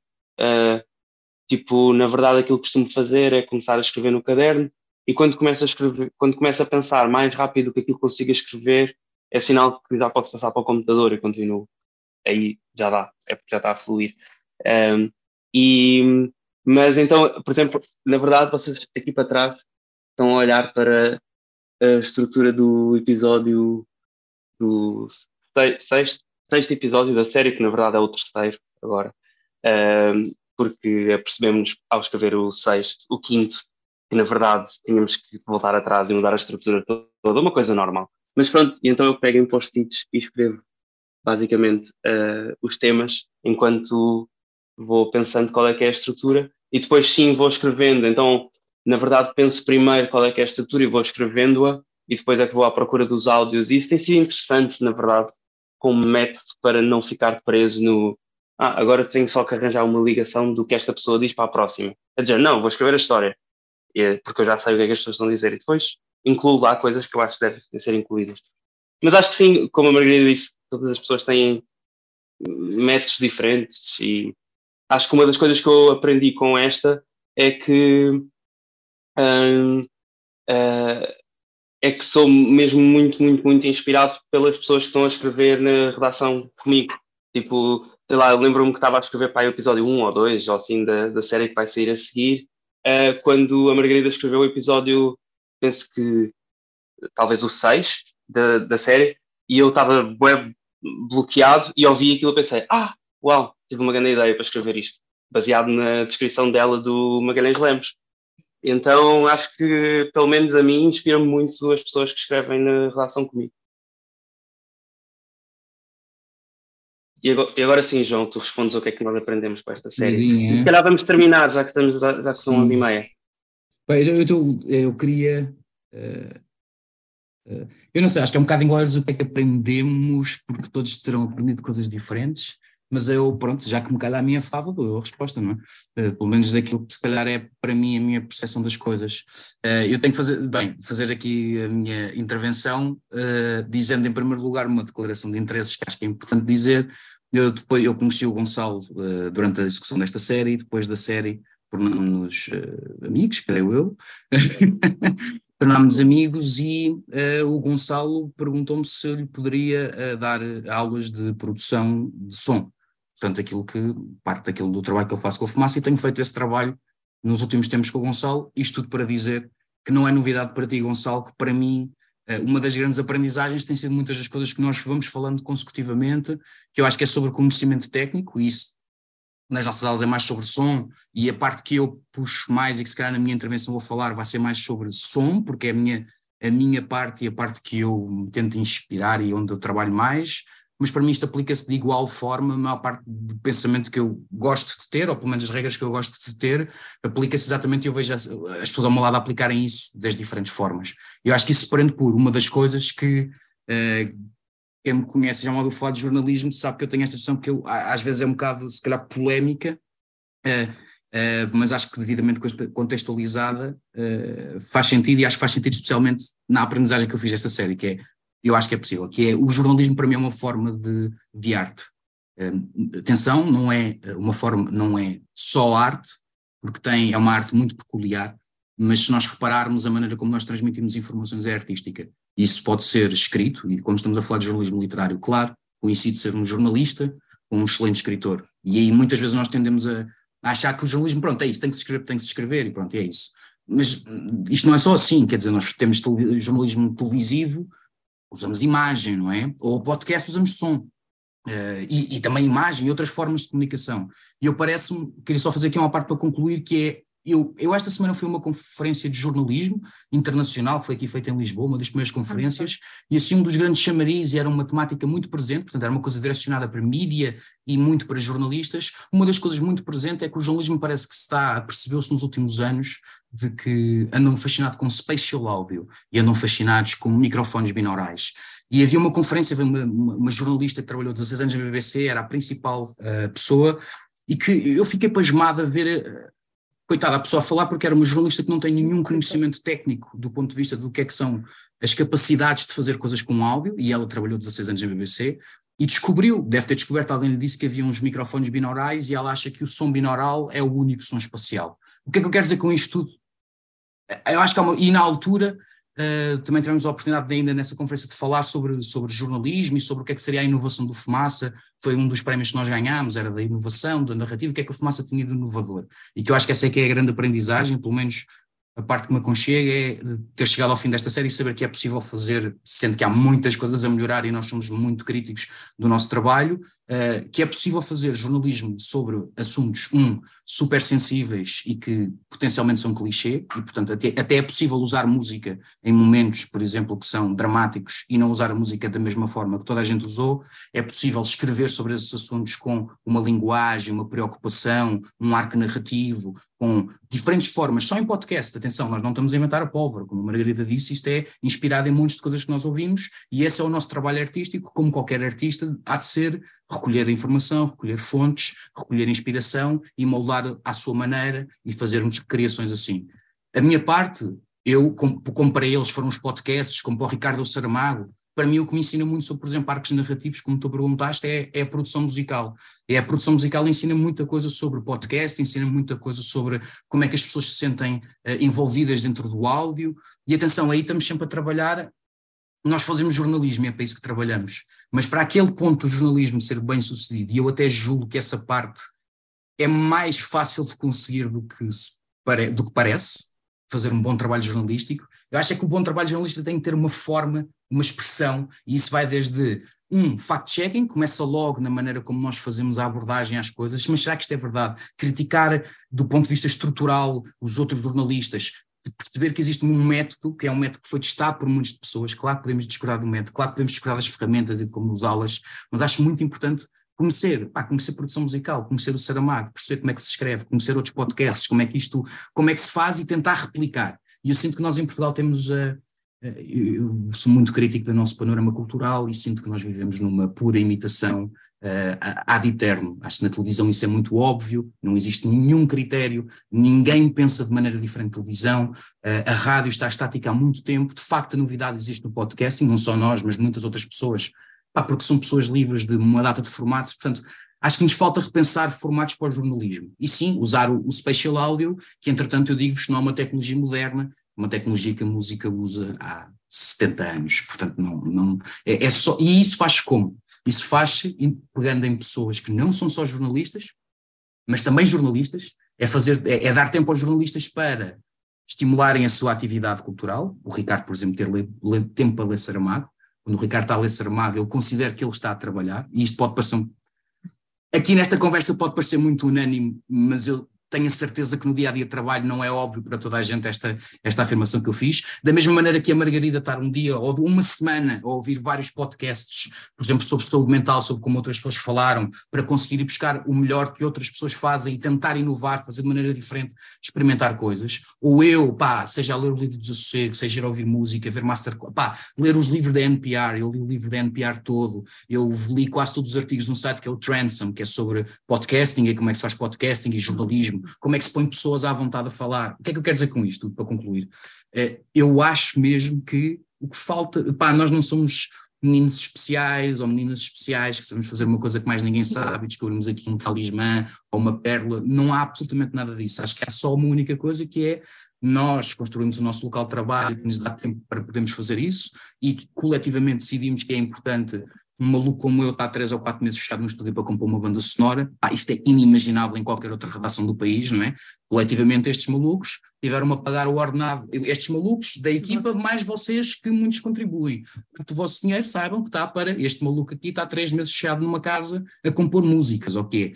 Um, mas isso é importantíssimo, tal e qual como ler Saramago, tal e qual como ouvir podcasts, tal e qual como não fazer nada e ir passear e pensar. E eu acho que a grande aprendizagem é essa, que é uma batalha que nós tivemos interna, e que se calhar a maior batalha interna que tivemos todos, connosco mesmos e com os outros, é a questão do tempo. E por mais que tenhamos uma audiência que compreenda a questão do tempo, por mais que vocês respondam, pelo menos isto eu sinto isto, por mais que me respondam um questionário de que não me importa, publiquem quando quiserem, e por mais que eu seja, eu sei que é essa visão que eu quero, muitos de nós queremos pôr fumaça, é muito difícil lidar com isso. E eu acho que enquanto nós não normalizarmos, não só no fumaça, não, é? não só neste trabalho do Fumaça, outros trabalhos do Fumaça e noutros órgãos de comunicação social e noutras formas artísticas. Enquanto não valorizarmos este tempo para ganhar técnica, perceber como é que os outros fazem, explorar, errar, porque desassossego eu tenho já uma, uma pilha de coisas que não quero voltar a fazer daquela forma, não é? E eu acho que aqui é que para mim é, isto é indissociável do processo artístico, que é, isto é o processo artístico, não é? Eu acho um músico, um escritor, quer dizer, percebe isto perfeitamente, não há discussão sobre isto, mas num jornalista há, eh, porque talvez seja a coisa mais mercantilizada de todas, ainda mais do que todas as outras formas artísticas, há um reduto artístico eu considero músico, não me considero jornalista, e portanto, se calhar, para mim é mais fácil ver isso do que os meus camaradas de relação. E por isso é que lhes tento dizer esta ideia de pá, nós não estamos a fazer uma, nós não estamos a competir com o público, estamos a, estamos a fazer um trabalho que demora dois anos, e concordo totalmente com a Margarida, temos que nos comparar com o documentário, com o cinema, temos que aprender com isso, temos que arranjar novas formas de explorar, pagar às pessoas, essa parte é importante e mais difícil às vezes, pagar às pessoas das diferentes áreas, pagar, por exemplo, à Joana, para ter um tempo para pensar, andar ali a, lá com os desenhos dela e chegar a um bonequinho que é incrível, não é? Eu não, eu não, não quero fazer tatuagens na vida, mas considero fazer aquela tatuagem, portanto, uh, e eu acho que eu não sei dizer qual é que é o ponto que constrói uma boa narrativa, para concluir. Eu não sei dizer se é a escrita da Margarida, se é a investigação jornalística, se é a minha banda sonora, se é o input das outras pessoas da equipa, se é a imagem, e acho que na verdade não é nenhum desses elementos em, em, em separado, é exatamente o que conseguimos valorizar isso. E eu olhando para o produto fumaça consigo ver N maneiras de, de, de, melhorar isto, com mais dinheiro, com mais recursos, com mais tempo e aprendendo. E quando olho para o lado, tenho pena que pouca gente está a fazer isto no jornalismo. Sim. Uau! Uh, será que terminámos mesmo? terminámos mesmo. Boa. Uh, ninguém tem mais perguntas, foi não? Uh, já estamos aqui há duas horas e meia, provavelmente. E, portanto, queria muito agradecer a toda a gente que ficou até ao fim, também a toda a gente que vai estar a ouvir isto mais tarde. Foi mais uma edição do Assim Cinco Fumaça, desta vez com especialistas menos especialistas, provavelmente, do que as pessoas que usualmente temos aqui dois em dois meses. Veremos. E é isso. Eh, quem ainda não terminou o desassossego, não desesperem, vão lá chegar. Eu concordo, às vezes é preciso tempo para chegar lá também, não é só tempo para produzir a coisa, é tempo também para ouvir ouvimos isso de muita gente, que é preciso tempo para chegar lá. Não dá para ouvir tudo de uma vez. E é isso. Muito obrigado por terem vindo cá. Até já.